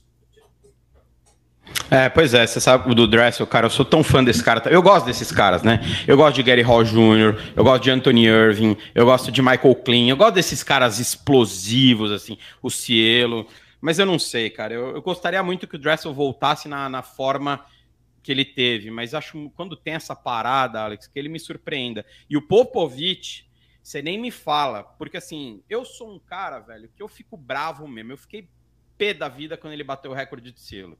E eu tô que ele não bata o outro, cara. Se ele bateu de 50 livre, eu vou ter o Vamos meu dia. Bem. Eu vou ter que ficar um dia ali dormindo em posição fetal ali, chorando, porque, pô, a gente quer. Mas tudo bem, recorde tá aí para ser batido. Mas que espetáculo esse Popovic, né? Impressionante esse moleque. Impressionante. Bom, aí tem uma outra informação, é porque isso não se fala, né? Mas eu não sei se você está a par, mas o Popovic também está enfrentando problemas emocionais. Ele está ah, afastado sabia, das redes, é, ele está afastado das redes sociais. Ele, ele não competiu mais. Ele tá, ele ele colocou uma mensagem recentemente nas redes sociais indicando que ele iria se afastar um pouco né, desse, desse spotlight um pouquinho e inclusive não iria participar de algumas competições. Ele está sem competir. É, eu, eu até recentemente teve um encontro dos atletas que são patrocinados pela Arena é, se reuniram na Itália para um photoshoot. O Bruno Frato esteve lá, conviveram com ele, né? Mas é um cara que está também passando, porque é, a pressão na Romênia é gigantesca, né? A pressão na Romênia é gigantesca, porque ele treina na Romênia, ele vive na Romênia, ele, ele já disse que ele é reconhecido na rua e passou a ser uma certa dificuldade para ele conviver, lidar com esse processo todo. E olha, e nem é, e nem é, medalhista olímpico o Popovic é ainda, né, gente? Imagina isso. É, mas nós estamos falando de um garoto que acabou de fazer 18 anos, então a pressão é grande também. 18 é anos, né, cara? 18 anos, 18 anos eu sei lá o que tá fazendo. Tava nadando lá sem muitos objetivos, mas Jesus, né, cara? Jesus. Agora, não sabia, não sabia que estava passando por isso. Eu acho que nesse ponto, a, ele é muito novo, né? E a gente vê histórias de o próprio Anthony Irving, você vai me, me corrigir, foi campeão olímpico depois de quanto tempo, né? Então, é... Mas eu acho que essa pausa, por exemplo, o Dressel, ele veio naquela batida, cara, monstro, ganhando tudo, tendo as performances que a gente via. Aí o cara tem um problema grave e ele para durante um bom tempo, a retomada, cara, é, é difícil. difícil, né? É, é, a exceção do cara que, que, que bate o auge eu não vou, eu não sei nem se eu posso dizer, talvez pelo teu relato eu possa dizer que o Dressel foi lá no fundo do poço e o cara se recupera e volta. Mas para ele recuperar naquele. Enfim, o Popovich tem 18 anos aí, acho que não dá para fazer nenhum, nenhum prognóstico em cima de um garoto de 18 anos, com o talento que ele tem, a velocidade que ele tem, mas tomara que ele não bata o recorde de selo, mas ninguém ouviu. Pode até ganhar, mas não bate o recorde. mas acho que, é, é que, acho tem, que o cuidado que é isso, né? E... É E Reinaldo, tem uma coisa que tem uma coisa que é o que a gente acha e a outra coisa é o que realmente é, né? Mas um, no nesse documentário uh, com o Keller Dressel, que inclusive foi feito antes antes do drama dele em Budapeste, é, ele conta que um dos grandes erros dele, da carreira dele, foi ter retornado de Tóquio e seguir treinando e competindo e participou daquela ESL e, e, ele abandonou a ESL no meio. Eu não sei se vocês lembram disso. Ele, ele foi para a ESL e ele abandonou, ele competiu num dia e no outro dia ele não foi mais. Então, é, é, essa de abandonar é, parece que já virou ali um, uma certa sequência. Então, ele. E aí eu digo, né? Eu acho que os atletas de alto rendimento eles precisam dessa reenergizada, né? Eu, eu, eu não sou, eu não gosto dessa romantização de que só o atleta de alto rendimento, atleta olímpico, é que tem esses problemas psicológicos e mentais. Gente, eu acho que o padeiro tem, o lixeiro tem, sabe? O motorista de ônibus tem 500 milhões de problemas porque ele tem que levar o leite para casa, bra. sabe? Então, tipo, eu acho que uhum. o problema mental, ele faz parte da, da, a saúde mental, ela faz parte da nossa realidade.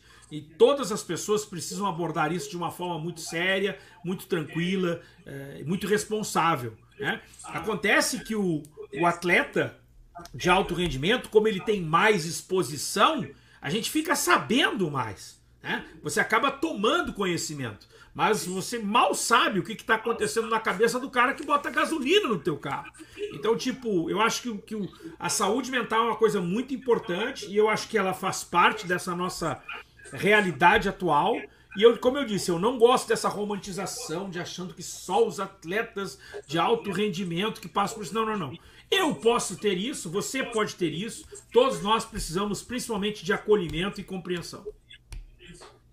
É, e aí, aí Alex, é, e esses caras assim, ah, o que diferencia? Porque que todo mundo treina, todo, muitos têm talento, todo mundo treina, todo mundo faz volume, todo mundo às vezes tá, tá ali na mesma condição, porque que um ganha ou não. Enfim, vários fatores determinam porque que três sobem no pódio e os outros milhares não. Mas esse lance da força mental, cara, você falou do Cielo. É, cara, em, em 2008, era certeza que aquele moleque ia ganhar a medalha de ouro no 50 livre, cara.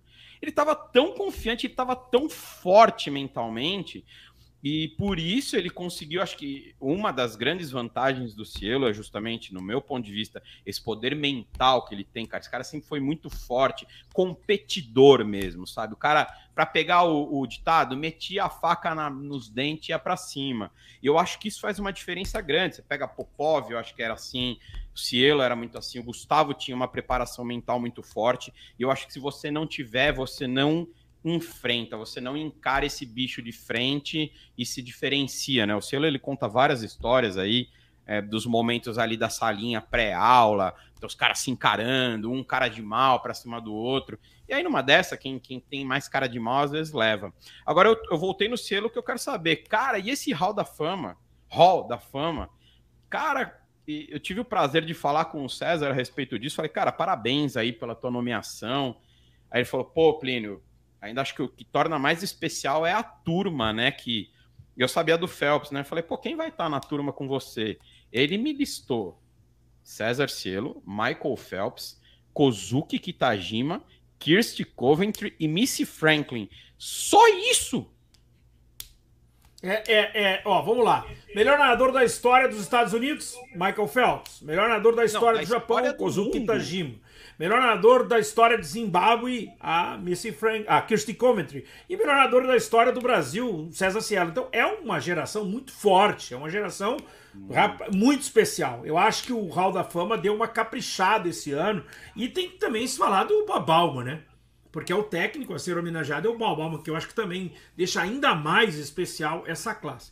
Acho que eu, eu tive em várias. Uh, uh, dessas audiências. Na verdade, é um jantar com uma cerimônia, é um jantar com uma cerimônia de apresentação, né? Em inglês é induction, né? Que não soa muito bem introdução no português, né? induction, seria né, o reconhecimento da pessoa sendo ali homenageada. E, e, é uma coisa muito legal, a última que eu tive foi em 2012, quando Gustavo Borges é, foi homenageado, por sinal, o discurso do Gustavo foi sensacional. Aliás, aqui de. Ah, o Gustavão de é top, né? Vai. Não, e o, o Gustavo, o Gustavão é discurso é top. É ele é muito bom. Ele, eu sei que ele é teu patrão, mas eu, eu não ganho nada dele. Tipo, o Gustavo, o Gustavo ele, ele discursa muito bem. E, e, e, e, os discursos são sempre muito emotivos e trazem sempre muito carregados, assim, né? Então, basicamente, o que acontece na, na cerimônia, é, eles anunciam o nome, tra trazem uma pessoa que já foi o, o, membro do, do, do, do Hall da Fama. Eles usam assim um, uma faixa vermelha, né? O que separa, difere nós de ser humanos terrestres desses extraterrestres é aquela faixa vermelha que eles têm no peito, assim cruzada, né? Como se fosse uma, uma faixa de, de, de presidente, mas só que vermelha. E essa, um desses integrantes vai ali e anuncia: o nosso próximo convidado é Gustavo Borges. E aí para, abre um vídeo gigantesco e conta um pouco da história, né? De Gustavo Borges, aquela coisa toda e tal, tal.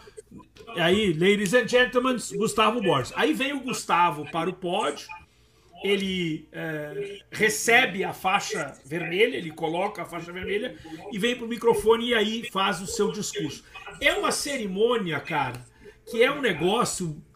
Cara, é de primeira linha. Eu não sei nem, nem como nunca foi transmitido, de tão bonito que é. É um negócio assim tão uh, tocante, né? E cara que é amante da natação, então é, fica ainda melhor. Eu, eu, eu, como eu disse, eu tive na do Gustavo, já tinha tido em outras mas essa do Gustavo foi muito especial. Eu até estava numa competição, eu deixei meu time para vir, porque eu achava muito importante prestigiar como representante. Mas eu era o único brasileiro uh, fora da família que ali estava presente.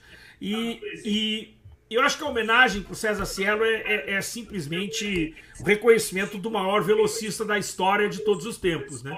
César Cielo, ele não é só o, o, o, atual recordista mundial da prova, como também o, o cara que tem o recorde mundial por mais tempo. Né? Nunca ninguém ficou tanto tempo com o recorde mundial.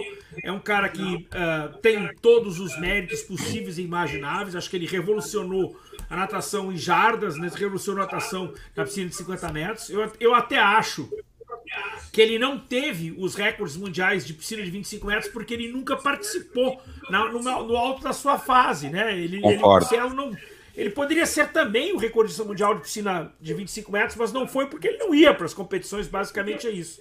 E eu acho que a gente tem que se orgulhar muito disso. E eu, eu diferente do Plínio, eu quando ele perdeu o recorde, eu não senti nada. Não, não senti não, porque eu acho que os recordes eles foram feitos para serem batidos. E eu, inclusive, quando estou em determinado tipo de transmissão e participando, eu quero que o recorde seja batido, porque é matéria para falar, é coisa para se dizer. Eu acho que não existe ex-recordista mundial. O César Cielo sempre será recordista mundial. Mesmo o recorde mundial dele tendo sendo batido, ele ainda é o recordista mundial. Ele teve o recorde mundial. Eu não vou chamar ele de ex, não. É dele. O recorde ficou por tanto tempo, a gente jamais vai tirar essa, essa, esse mérito. Até porque, senão ficaria esse sentimento de perda, né? Poxa, perdi o meu recorde. Não, não vai perder nada não, tá marcado na nossa história e que bom que o Hall da Fama vai homenageá-lo esse ano. É, é, um, é, um jeito, é um jeito gostoso de pensar, mas é por isso que você é um espírito muito mais evoluído do que eu. Eu tenho essa rixinha, eu tenho esse negocinho de ganha medalha, mas não bate o recorde. Vai, vai lá, tudo bem, né? Mas enfim, né? E vai mandar alguma aí? Não. Ou eu posso. Ô, Alex, a gente tá se aproximando do fim aqui. O Reinaldo tem um momento bacana para fazer contigo aí com as suas marcas, mas eu tenho um último aqui com você. Eu vou citar alguns nomes, vou jogar uns nomes aqui para você e quero que você me fale o que vier na tua cabeça. Eu vou jogar o nome de um atleta e você me fala, eu não sei o que esperar, não sei o que. Alguns deles que eu tinha anotado aqui, você já até comentou. Mas uns eu vou, eu vou dar uma reforçada e outros vão ser novos. O primeiro é Guilherme Caribé. Ah, eu identifico muito potencial ali, é, gosto é, fisicamente dele, quadril uh, pequeno, costas largas. Uh, acho que teve uma evolução gigantesca vindo para os Estados Unidos, porque uh, complementou algo que ele não tinha, que eram os fundamentos. Então melhorou muito a questão da, da saída, da virada. E um detalhe que pouca gente sabe, desde que ele chegou nos Estados Unidos, cresceu 6 centímetros e ganhou 4 quilos. Pô, caramba. Curioso isso, hein? Curiosíssimo. Até o segundo nome que eu vou comentar agora, e eu quero tua análise em cima dele, não é corporativismo, tá, gente? Eu prometo. Luiz Gustavo Borges. Ó, o Luiz Gustavo Borges, se você voltar um pouco no tempo, eu achava que ele pegava Tóquio. É, na Swing Channel nós fizemos um, uma, um especial que era o improvável. O improvável era o, aquele nadador que ninguém esperava que poderia fazer a seleção olímpica, né? Então toda a equipe da da Swing Channel apontava um nadador. É, nenhum do, dos improváveis fez o time olímpico, nenhum. Porque improvável é improvável, né, gente? E eu acreditava no Luiz Gustavo Borges. Eu, inclusive, eu tenho um, um, um, não só um carinho muito grande, mas uma admiração. Eu acho que o Luiz Gustavo ainda pode fazer muito. Né? Então eu não fiquei surpreso, por exemplo, com a conquista do troféu José Finkel dele é, uh, do ano de 2021. Ele poderia ter sido bicampeão se não tivesse bobeado no ano passado, que ele acabou na final B, mas fez tempo melhor do que na final A, ele seria bicampeão do troféu José Finkel. Eu vejo um cara com muita evolução. E tem uma coisa interessante, é de que todo atleta muito alto em relação ao Luiz Gustavo Borges, ele tem uma certa dificuldade de fundamentos. É porque o cara alto, ele tem as estruturas maiores. Com estruturas maiores, para encaixar os movimentos de forma mais adequada, é um pouco mais difícil. Então o cara, quando ele é muito... Por exemplo, é a ginástica, né? É, então o cara, quando ele é muito alto, ele tem mais essas dificuldades. E não é o caso do Luiz Gustavo. O Luiz Gustavo é um cara que é alto, ele não é tão alto quanto o pai, mas ele é relativamente. mas dois centímetros alto. a menos só. É. Ele tem dois e um, Gustavo tem dois e três, cara. Não dá nem pra ver. Coisa. Mas ele tem fundamentos fenomenais. E ele isso realmente é algo que, que destaca ele. E uma das coisas que eu lembro que quando ele foi anunciado para ir para a Universidade de Michigan, eu fiquei com medo, gente. Eu fiquei com medo porque Cara, quando você chega em Michigan, você falar o nome de Gustavo Borges, tu não paga a conta, cara, sabe? Gustavo é realmente é muito, disso, muito. ele é muito, muito especial. Ele foi oito vezes campeão do NCAA, gente. Ele foi o primeiro cara da história a vencer a prova dos 200 metros nado livre, dos 100 metros nado livre, quatro vezes. Quatro vezes no, no NCAA. Então, tipo, depois já se repetiu, mas ele foi o primeiro. Então, tipo, ele é um cara que tem um, um, um conceito muito grande lá. E ter mandado o filho para lá foi uma pressão gigantesca sobre o Luiz Gustavo. E o Luiz Gustavo tirou de letra. Tirou de letra. Ele, ele, ele, fez parte de revezamentos importantes, conseguiu resultados interessantes. Ele não teve realmente o mesmo brilhantismo que o pai, não teve, é verdade, mas foi um cara muito expressivo e está com seu nome registrado também. É, eu achei que ele foi, cara, que ele estufou o peito e encarou isso aí. Eu não vou colocar todos os nomes aqui, senão a gente fica até amanhã, mas Fernando Scheffer, coach, você já falou um pouquinho dele aí, mas eu quero ouvir um pouquinho mais teu respeito é, a respeito desse atleta. É, eu, eu, na Olimpíada de Tóquio, uh, teve uma coletiva depois de ele ter ganho a medalha e eu fiz uma pergunta que ele não me respondeu. É, ou ele me enrolou, né? Porque eu, eu, eu perguntei diretamente para ele quando é que a palavra medalha surgiu na relação dele com o Sérgio né, com o Sérgio Marques, treinador dele. E ele me enrolou, me enrolou e acabou não dizendo. E eu sei que existiu essa conversa, eu sei que isso estava presente nas conversas. E, e, e, você não fala com o seu atleta em algo que você acha que ele não tem condições de conquistar. Então eu, eu acho, admiro muito o trabalho do Sheffer, admiro muito o trabalho do, do, do Sérgio, porque foi uma medalha construída 100% em território nacional. Eu acho que tem um valor inestimável. Foi uma prova belíssima. Ele foi para cima. Né? É, ele não nadou tão bem a semifinal e, e ali deixou a gente até um pouco assustado, mas o cara foi lá e aquela na raia 8 fez aquela prova belíssima, uma história fantástica, só orgulho. A pena que é gremista. É, pois é, né? Vamos, vamos mudar de assunto. Você tá preocupado com o Soares, hein, velho? Eu sei que você tá, hein? Rapaz. Vamos lá. Beatriz Dizotti. Essa eu quero saber. Uh, eu, eu acho que na vida da gente uh, existem várias coisas para serem feitas e muitas delas nos dão uh, aprendizados e oportunidades. Eu acho que a Bia é a prova viva disso. A Bia ela era uma nadadora comum que se tornou uma boa nadadora e hoje é uma nadadora espetacular. E eu acho que todas essas fases elas são alternadas por diferentes momentos.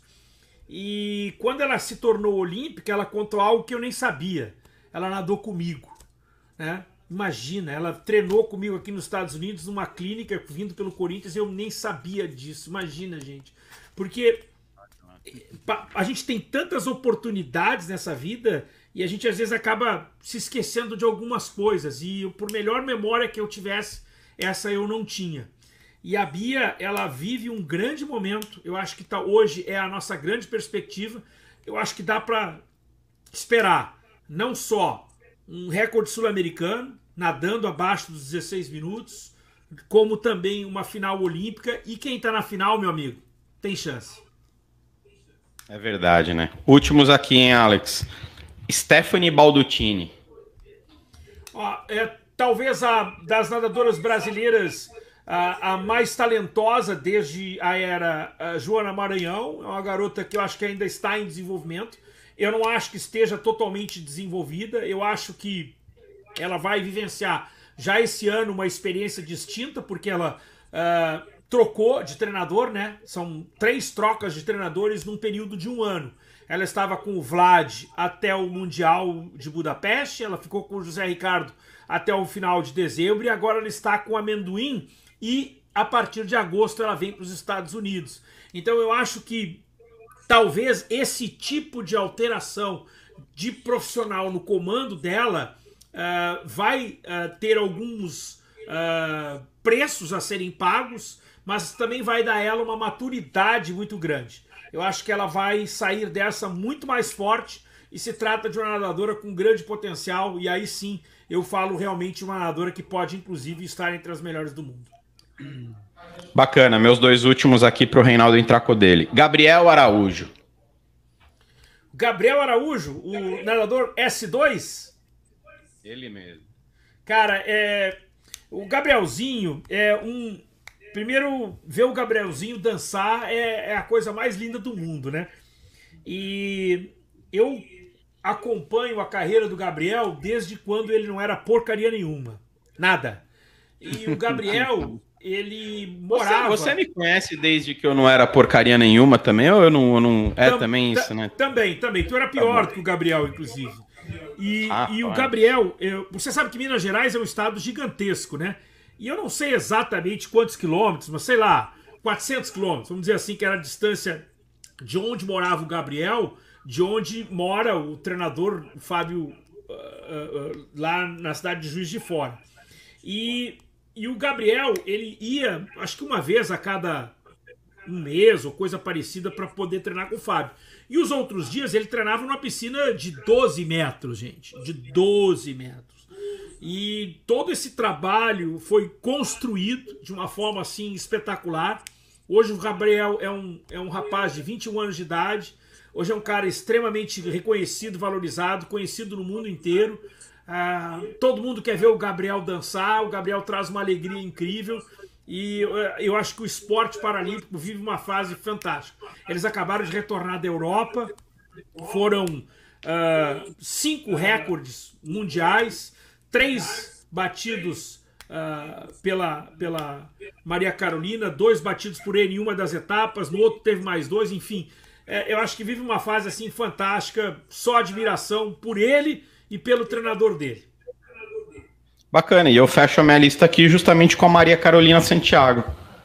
Ah, essa eu tenho conta pra dizer. Maria Carolina foi minha nadadora. Foi minha nadadora quando é nova, oito, oito anos de idade, lá no Recife. E, e ela tinha um apelido. Né? Eu, eu, quando era técnico, eu sempre gostei de botar apelido nas pessoas. É, isso, sei lá, se é defeito, se é qualidade, eu sei que os, e os apelidos pegavam.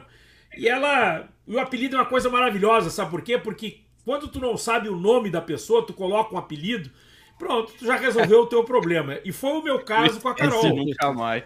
Foi, foi o caso com a Carol. A Carol tinha uma touca da, do projeto Bobs de natação. E eu chamei ela de Bobs e ficou o resto da vida Bobs, Bobs, Bobs. Lá em Recife todo mundo conhece ela por Bobs. E interessante que uh, a, a, a, o grande lance da Carol é de que o que fez ela deixar de nadar foi o que trouxe ela de volta para natação.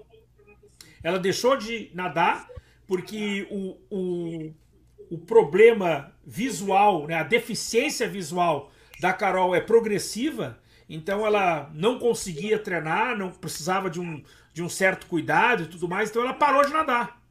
E depois ela, apaixonada pelo esporte, queria voltar a nadar, ela volta graças à deficiência visual e ela vai para o movimento paralímpico e hoje é a maior nadadora do mundo, a nadadora paralímpica da atualidade, chama-se Maria Carolina Santiago. Então veja que coisa interessante, né? E, e, e eu aprendi muito com o movimento paralímpico.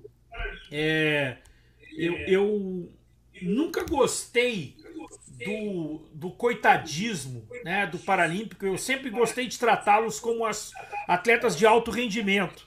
E, e, e, eu me lembro que quando nós fomos fazer a primeira transmissão, nós tivemos uma reunião lá no Sport TV e até havia um, um representante do comitê nessa reunião. E aí perguntaram para mim se eu queria fazer e tal. E eu disse: não, não, não, eu não só quero como eu eu, eu, eu tenho a intenção, eu tô, vou estudar, vou me preparar para isso. E eu disse, cara, mas olha, eu só quero dizer uma coisa pra vocês. Eu não quero uh, dizer, ai, que bom, uh, só tá aqui já vale a pena. Não, não, eu quero que eles, quando eles nadarem bem, eu vou dizer que nadou bem. Quando nadar mal, eu vou dizer que ele nadou mal. E aí eu me lembro que era um representante do, do comitê, eu não lembro o nome dele agora. Ele disse, coach, era exatamente isso que eu gostaria de escutar, exatamente isso que eu, que eu quero realmente na nossa cobertura. E aí até me lembro que quando passou da Olimpíada, da Paralimpíada Rio 2016, é, teve uma, uma, um evento grande da Petrobras que homenageou os seus, seus atletas patrocinados. E tava o Daniel Dias, né? E aí terminou a, aquela apresentação, aí o Daniel, todo mundo foi para entrevistar o Daniel, e o Daniel, antes de começar a, a responder vocês, eu gostaria de fazer um agradecimento especial ao coach Alex, porque eu não assisti, porque eu estava nadando, evidentemente, né? Mas os comentários das minhas, da minha família, dos meus amigos que você fez na Olimpíada é exatamente isso que eu gostaria que fosse sempre feito para o nosso esporte. Então aquilo ali foi um negócio assim, caraca, eu consegui, né? Atingir qual era o meu objetivo, que era uh, ser uh, especificamente técnico e tratando os atletas realmente com, como eles são, que são os atletas de alto rendimento que hoje é motivo de orgulho muito grande, porque a natação paralímpica do Brasil, como os esportes paralímpicos do Brasil, vive um grande momento a nível mundial. Você sabe por que isso, né? Porque eles não se tratam como com esse coitadismo. Entre eles, a cobrança é grande, é alto rendimento. É entendeu? Eu tive também o prazer já de estar inserido no contexto, de já cobrir uma Paralimpíada também. E eles, entre eles, cara, é alto rendimento, é, é porrada. Eu vou ganhar, eu vou perder, eu vou fazer o meu melhor. Não existe o coitadismo entre os atletas não tem, paralímpicos. Não tem, então não é tem. por isso que a gente não tem que estender o, o tratamento dessa maneira. Eu sei que nós já estamos encaminhando, mas tem uma outra história em cima disso aí. Eu não posso deixar de passar. Conta aí, cara. Vamos essa lá. história, essa história que ela é o seguinte: é, você sabe que o, o esporte paralímpico é dividido em classes, né? Então, de acordo com o teu grau de deficiência, você vai para as classes mais baixas ou as classes mais altas. Mas você tem o chamado borderline, que eu posso ser um classe S5 quase 6 como o Daniel Dias, e eu posso ser um S5 quase S4, como era o Clodoaldo. Né? Então, tipo, você vai ter dentro da classe alguns atletas que têm estão mais próximo da classe de cima e outros que estão próximo da classe de baixo. Então você tem, inclusive, provas no qual a diferença do primeiro para o último colocado, às vezes acabam sendo 15, 20, 30, às vezes até 50 metros de distância. Acontece isso no movimento paralímpico, coisa que não acontece no movimento olímpico, né? Então, é, como a grande parte do, desse público do movimento paralímpico que vai para um evento como esse, né? Ele se sente tocado e vem aquele cara em último lugar. O que, que as pessoas fazem? As pessoas aplaudem. E aí, quando eles vão nadar, né? Esse que me contou foi a técnica paralímpica, minha grande amiga Lívia Prates, lá do Vasco da Gama. E aí diz que eles estão ali prontos para nadar. E aí um garoto olha pro outro e vai nadar contra o Daniel Dias. E eles, poxa, é mesmo. Aí ele diz assim: vão te aplaudir, hein? Vão te aplaudir. Ou seja, isso, isso é simplesmente fantástico. Isso, isso é simplesmente mostra exatamente o que é a grandeza e a beleza desse movimento sensacional que é o movimento paralímpico. É verdade. Exatamente. Vai lá, Reinaldo. É Bota, é isso. Bota o Alex Pucial É, em cima da agora, baliza. agora, Agora, é- Eu ia falar que é fogueira, mas é é exatamente isso, né? É é o momento que a gente tem aqui, o coach, que chama as suas marcas. O que, que você faz ali, né? Quando você chega, sobe na baliza e espera ali o, o apito inicial, né? E, e são perguntas é, de cunho mais pessoal agora, de bate-pronto. A gente pergunta daqui, você responde daí. Tá bom? Tá pronto? Fechado. Fechado. As suas marcas? O cara nasceu Pronto, vamos lá? Esse aí nasceu pronto, velho. Nome completo. Alexandre de Azambuja Pucialdi. Quantos anos hoje? Você sabe que eu já cheguei numa fase que eu tô até errando a minha idade, mas estou com 58 anos de idade. É, eu tô assim também. Muito bem vividos. É, Time do coração. Eu torço para todos os times que jogarem contra o Grêmio. O pessoal diz que eu sou Inter, mas não. Todo mundo que jogar contra o Grêmio, eu estou torcendo. Você não tá passando uma mensagem, porque eu diria que você é Inter por causa do microfone, mas a camisa vai pra Grêmio, então só passar mensagem subliminar nesse aspecto não funcionou, mas tá É. valendo. Coach, um grande ídolo seu. É, eu, eu- Ou alguém que te eu- inspire, né? É, eu já tive várias pessoas é, que me perguntaram sobre isso. Eu nunca tive um ídolo. Eu sempre tive pessoas que me inspiravam. E uma delas é Jack Nelson. Jack Nelson é um cara que me recebeu aqui nos Estados Unidos. É o primeiro e único atleta olímpico americano que foi treinador da seleção americana, head coach, né? O Jack Nelson estava no time olímpico de 1956 e voltou em 1976 como head coach do feminino. Jack Nelson é, para mim, a grande inspiração da minha carreira. Eu vou pegar carona, não é média. Você é um cara que me inspira. E eu vou te dizer por quê. Eu sou jornalista de formação. Trabalhei 20 anos dentro de redações. O que, que eu persegui a vida inteira durante 20 anos como jornalista? Informação exclusiva, precisa. Eu sempre quis dominar a respeito do que eu estava escrevendo. E eu não conheço ninguém Ninguém. nenhuma pessoa, jornalista ou não, que domine tanto um assunto como você domina a natação. Então, você é parâmetro, você é exemplo para mim. A tua dedicação, teu amor, o teu conhecimento sobre a natação é o que eu queria ter. Eu queria ser igual você. De falar, eu não sou nem 10% do que você. Então eu pego carona na pergunta do Reinaldo e você é um cara que me inspira de uma certa. Num momento, num, em uma parte da minha vida, você é uma inspiração para mim, cara. E não é média, não, tá? De verdade. Obrigado. cara é meu amigo, tudo falei isso. obrigado. Mas eu tenho que fazer esse depoimento aqui porque você é um Obrigado, cara querido. F, cara. Obrigado. Coach, um filme. Aquele que te marcou, um filme que tenha te marcado, um que você gosta de assistir. Cara, é, é- eu. eu o, como é o nome do filme, gente? É, é, é um filme. rapaz, Deixamos ele peguei, sem, peguei, deixamos peguei. sem resposta. Não, não, não, não. É, eu conto a história do filme, mas eu não vou lembrar o nome dele agora, né? É porque é, é aquele filme que o cara mora dentro do ônibus no Alasca. Você sabe qual é esse filme, não? Aquele caminho Natureza. Selvagem, não é? É Natureza Selvagem é o nome em português. Natureza Selvagem é o nome em português. E, e eu gosto muito desse filme. E, e- e- e ele tem uma mensagem muito interessante, porque a mensagem, basicamente, pessoal que não viu o filme, eu não vou dizer que o cara morre no final, mas ele morre. Mas convido a vocês que assistam, porque o filme é realmente fantástico, é uma história real de um estudante da Universidade de Emory que uh, deixa todo mundo e que ele discorda de todo o que está acontecendo no planeta. E quando ele está morrendo, ele descobre que a felicidade ela não existe se ela não puder ser compartilhada. Esse filme é realmente um negócio que eu carrego muito, de, é, é realmente fenomenal. E é uma história verdadeira, né? é um negócio fantástico. É, eu pesquisei Demais. aqui Into the Wild. Into the Wild, é ele mesmo. Show, vou assistir, uhum. hein? Não tinha visto, vou ver. Ele morre no Uma final. música. Pô, mas tá bom. Mas a mensagem, a mensagem vai além disso, né? Eu, eu Coach, uma muito, música. Eu sou muito eclético no meu gosto musical, muito, né? Eu gosto muito de axé, eu gosto de forró, eu gosto de brega, eu gosto de chiclete com banana, eu gosto de olodum. Então é, é difícil eu te dizer uma música. Eu não consigo apurar uma música que eu gosto, não. já, já, já, já, conheci, já conseguimos te conhecer melhor, né? É...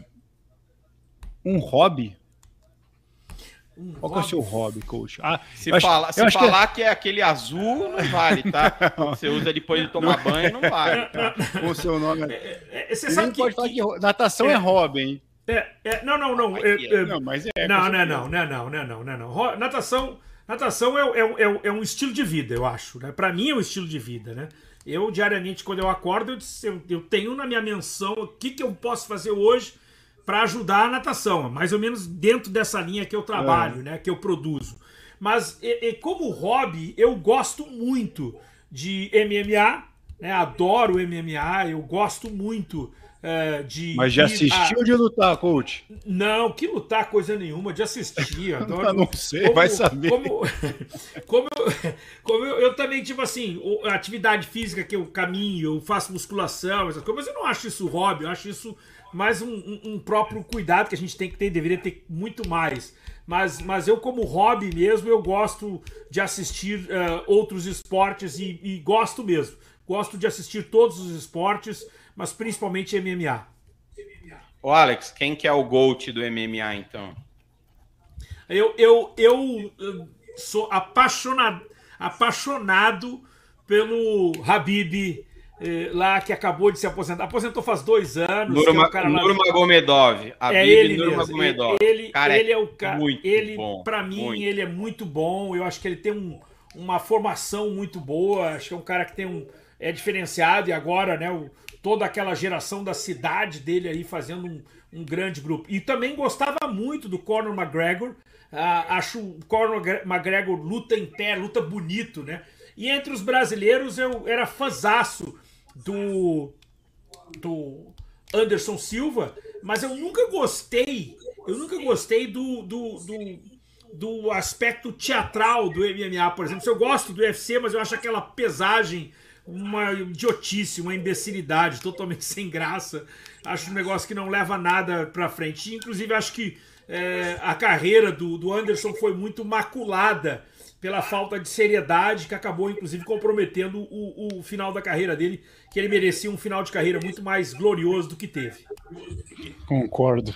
Mas para mim ele é o GOAT. Pronto, falei. É, eu gosto dele, mas, mas tem esse, essas questões.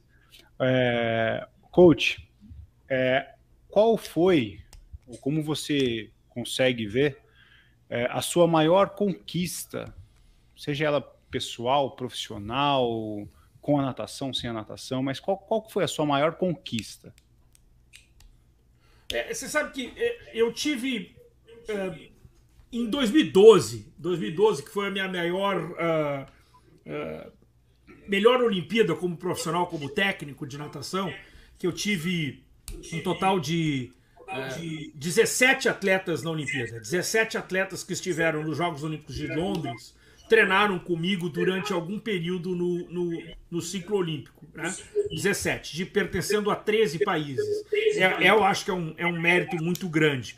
Mas hum, eu acho que eu tive muito mais é, efetividade no meu trabalho quando eu consegui, em 1994, é, fazer o Clube Português Recife campeão brasileiro. Porque foi a primeira vez que um clube do Norte e Nordeste se sagou campeão brasileiro, que eu acho que é uma coisa é, muito expressiva, né? Porque e foi de verão e foi conquistado em São Paulo, então Uh, eu acho que faz uma diferença muito grande. Para quem conhece natação sabe que é difícil ser campeão brasileiro de clubes e trabalhando no Nordeste mais ainda. Mas tem uma coisa que eu acho que, que, que eu preciso dizer que é, eu aprendi isso faz pouco tempo, viu, gente? Porque as pessoas podem dizer que ah, você é um famoso e tal, né? Mas eu acho que no trabalho da gente, a gente deve procurar muito mais a relevância do que propriamente a fama. Né? Eu, eu, eu acho que o meu trabalho na natação propriamente dito, e agora especialmente, é, é, é muito mais no sentido do que é que eu posso fazer para ajudar e contribuir para o meu esporte. Né? Então, eu acho que hoje eu vivo um momento de muito mais relevância do que propriamente de fama. Pelo menos é o meu propósito. Perfeito. E aí eu já emendo, pegando um pouco disso, qual é o seu sonho? Qual é o sonho a ser realizado? O que você almeja aí como é, um deles a gente sabe que é um deles a gente sabe que é estar no encontro internacional de natação Exato. esse ano, esse mas vai tá acontecer. Já está já tá realizado. Então agora manda o outro, né? Ó, é, é, essa, essa talvez seja das respostas a mais decepcionante de todo o podcast. É, eu não tenho mais sonho. Eu não tenho mais sonho porque eu acho que eu já cumpri com todos os meus grandes desafios. E eu não falo isso assim de uma forma uh, de acomodar, não, porque eu continuo em, em desafios diários, em fazendo outras coisas, tentando, como eu disse, dentro do propósito de contribuir para o desenvolvimento do esporte. Mas eu acho que eu já cumpri com todas aquelas metas maiores, eu acho que eu já as atingi. Então hoje eu não tenho um sonho, não. Eu quero fazer aqui as. Eu gosto de fazer o bem, eu gosto de promover o bem, eu gosto de uh, difundir coisas boas. Eu acho que isso é muito mais um propósito de vida do que qualquer outro. Eu não tenho mais nenhum sonho e, como eu disse, é a segunda vez que me fazem essa pergunta e é a segunda vez que eu tenho a mesma resposta. Eu acho que eu já cumpri com as minhas metas e agora eu acho que eu consigo fazer cada vez mais a vida ser melhor para todos nós, porque eu acho que é, é, isso sim é muito importante, viu? Acho que é, é uma das coisas que eu aprendi com o Coach Nelson. Uma das coisas que eu aprendi muito com o Coach Nelson é de que você pode fazer esse mundo melhor. Perfeito. E aí, para finalizar, nós temos o, o lema aqui desse ano, dentro da, da metodologia. O Plínio está até ali com a, com a pulseirinha, se puder dar um zoom aí, é, que é o não é só natação né, coach? É, hoje a gente, a gente, acredita aqui na metodologia que a natação, ela é, como você disse, é um estilo de vida, é, ela é, ultrapassa barreiras, né, sai ali da, da, da, das quatro paredes ali da piscina. É, e aí a gente só para cumprir o protocolo, né, é, vem a pergunta: tá bom, não é só natação, mas o que é a natação? E aí completando a frase, natação é estilo de vida. Perfeito. Maravilhoso. Uma salva de palmas, né, Plinião? Que eu tenho um sonho que também. Eu tenho... é, bom, temos palmas, temos palmas para Alexandre Pucieldi. Eu tenho um sonho que eu também vou realizar. Todas as vezes que ele vem para o Brasil, eu falo, velho, pelo amor de Deus, me avisa quando você estiver em São Paulo, cara. Vai comer um hambúrguer comigo, uma pizza, um café, qualquer coisa. qualquer coisa. Ele nunca me avisa. Agora, como eu vou pegar ele na marra no Encontro Nacional de Natação, ele vai jantar comigo um dia. Eu também vou realizar. Gente. Bom. Tá Cara, obrigado, tá velho. Puta, eu, eu sou Muito teu fã. eu sei, ó, brincadeiras à parte, eu sei que para quem vai assistir até o fim, fica até meloso às vezes eu falar de você, mas eu não consigo me segurar, cara. Eu gosto tanto de você, eu sou tão teu fã que eu que eu acabo ficando assim, uma manteiga derretida. Então, obrigado, velho, por, pelo teu tempo aí, que é preciosíssimo. Cara, várias histórias maravilhosas aqui. É, é, é chavão, eu sei. Mas eu ficava mais duas horas aqui. Tranquilamente. Mas, cara, valeu. Você tem a, comigo aqui na metodologia, você tem as portas abertas para sempre. Se precisar da gente, por favor, me diga. Valeu, Reinaldo, pelo papo. Vamos em frente e, e, e vamos, vamos. É isso aí. Olha, tem só um detalhe, né? A gente nunca se despede. Nunca. Porque Boa. a despedida ela é extremamente dolorosa. E eu aprendi isso quando eu trabalhava, eu tive meu próprio clube aqui nos Estados Unidos chamado Dave Nadadores, e nós recebíamos muitos atletas estrangeiros de várias, várias partes do mundo. E toda vez que um atleta era, toda semana chegava um, saía um, chegava um, saía um, e eu decidi, eu não me despeço mais de ninguém.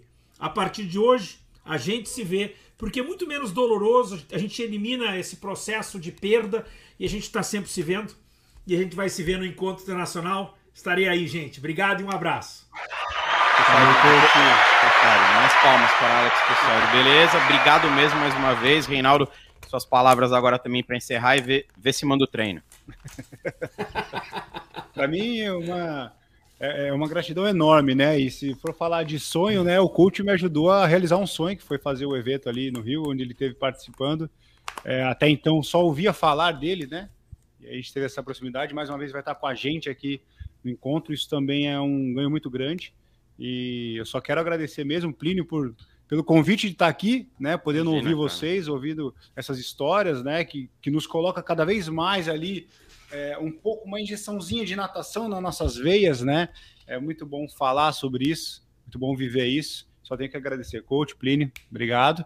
E até breve, né? A gente se vê. Isso aí. E principalmente, obviamente, obrigado por você que está acompanhando, sempre assiste os nossos podcasts aqui, o Swim Party Podcast, né? Mais uma vez, lembrando, sempre em parceria com a Poker, que está com a gente nesse projeto. Vamos para frente, vamos para mais. E, ó, já já tem Nicolas Santos aqui também. Um abraço.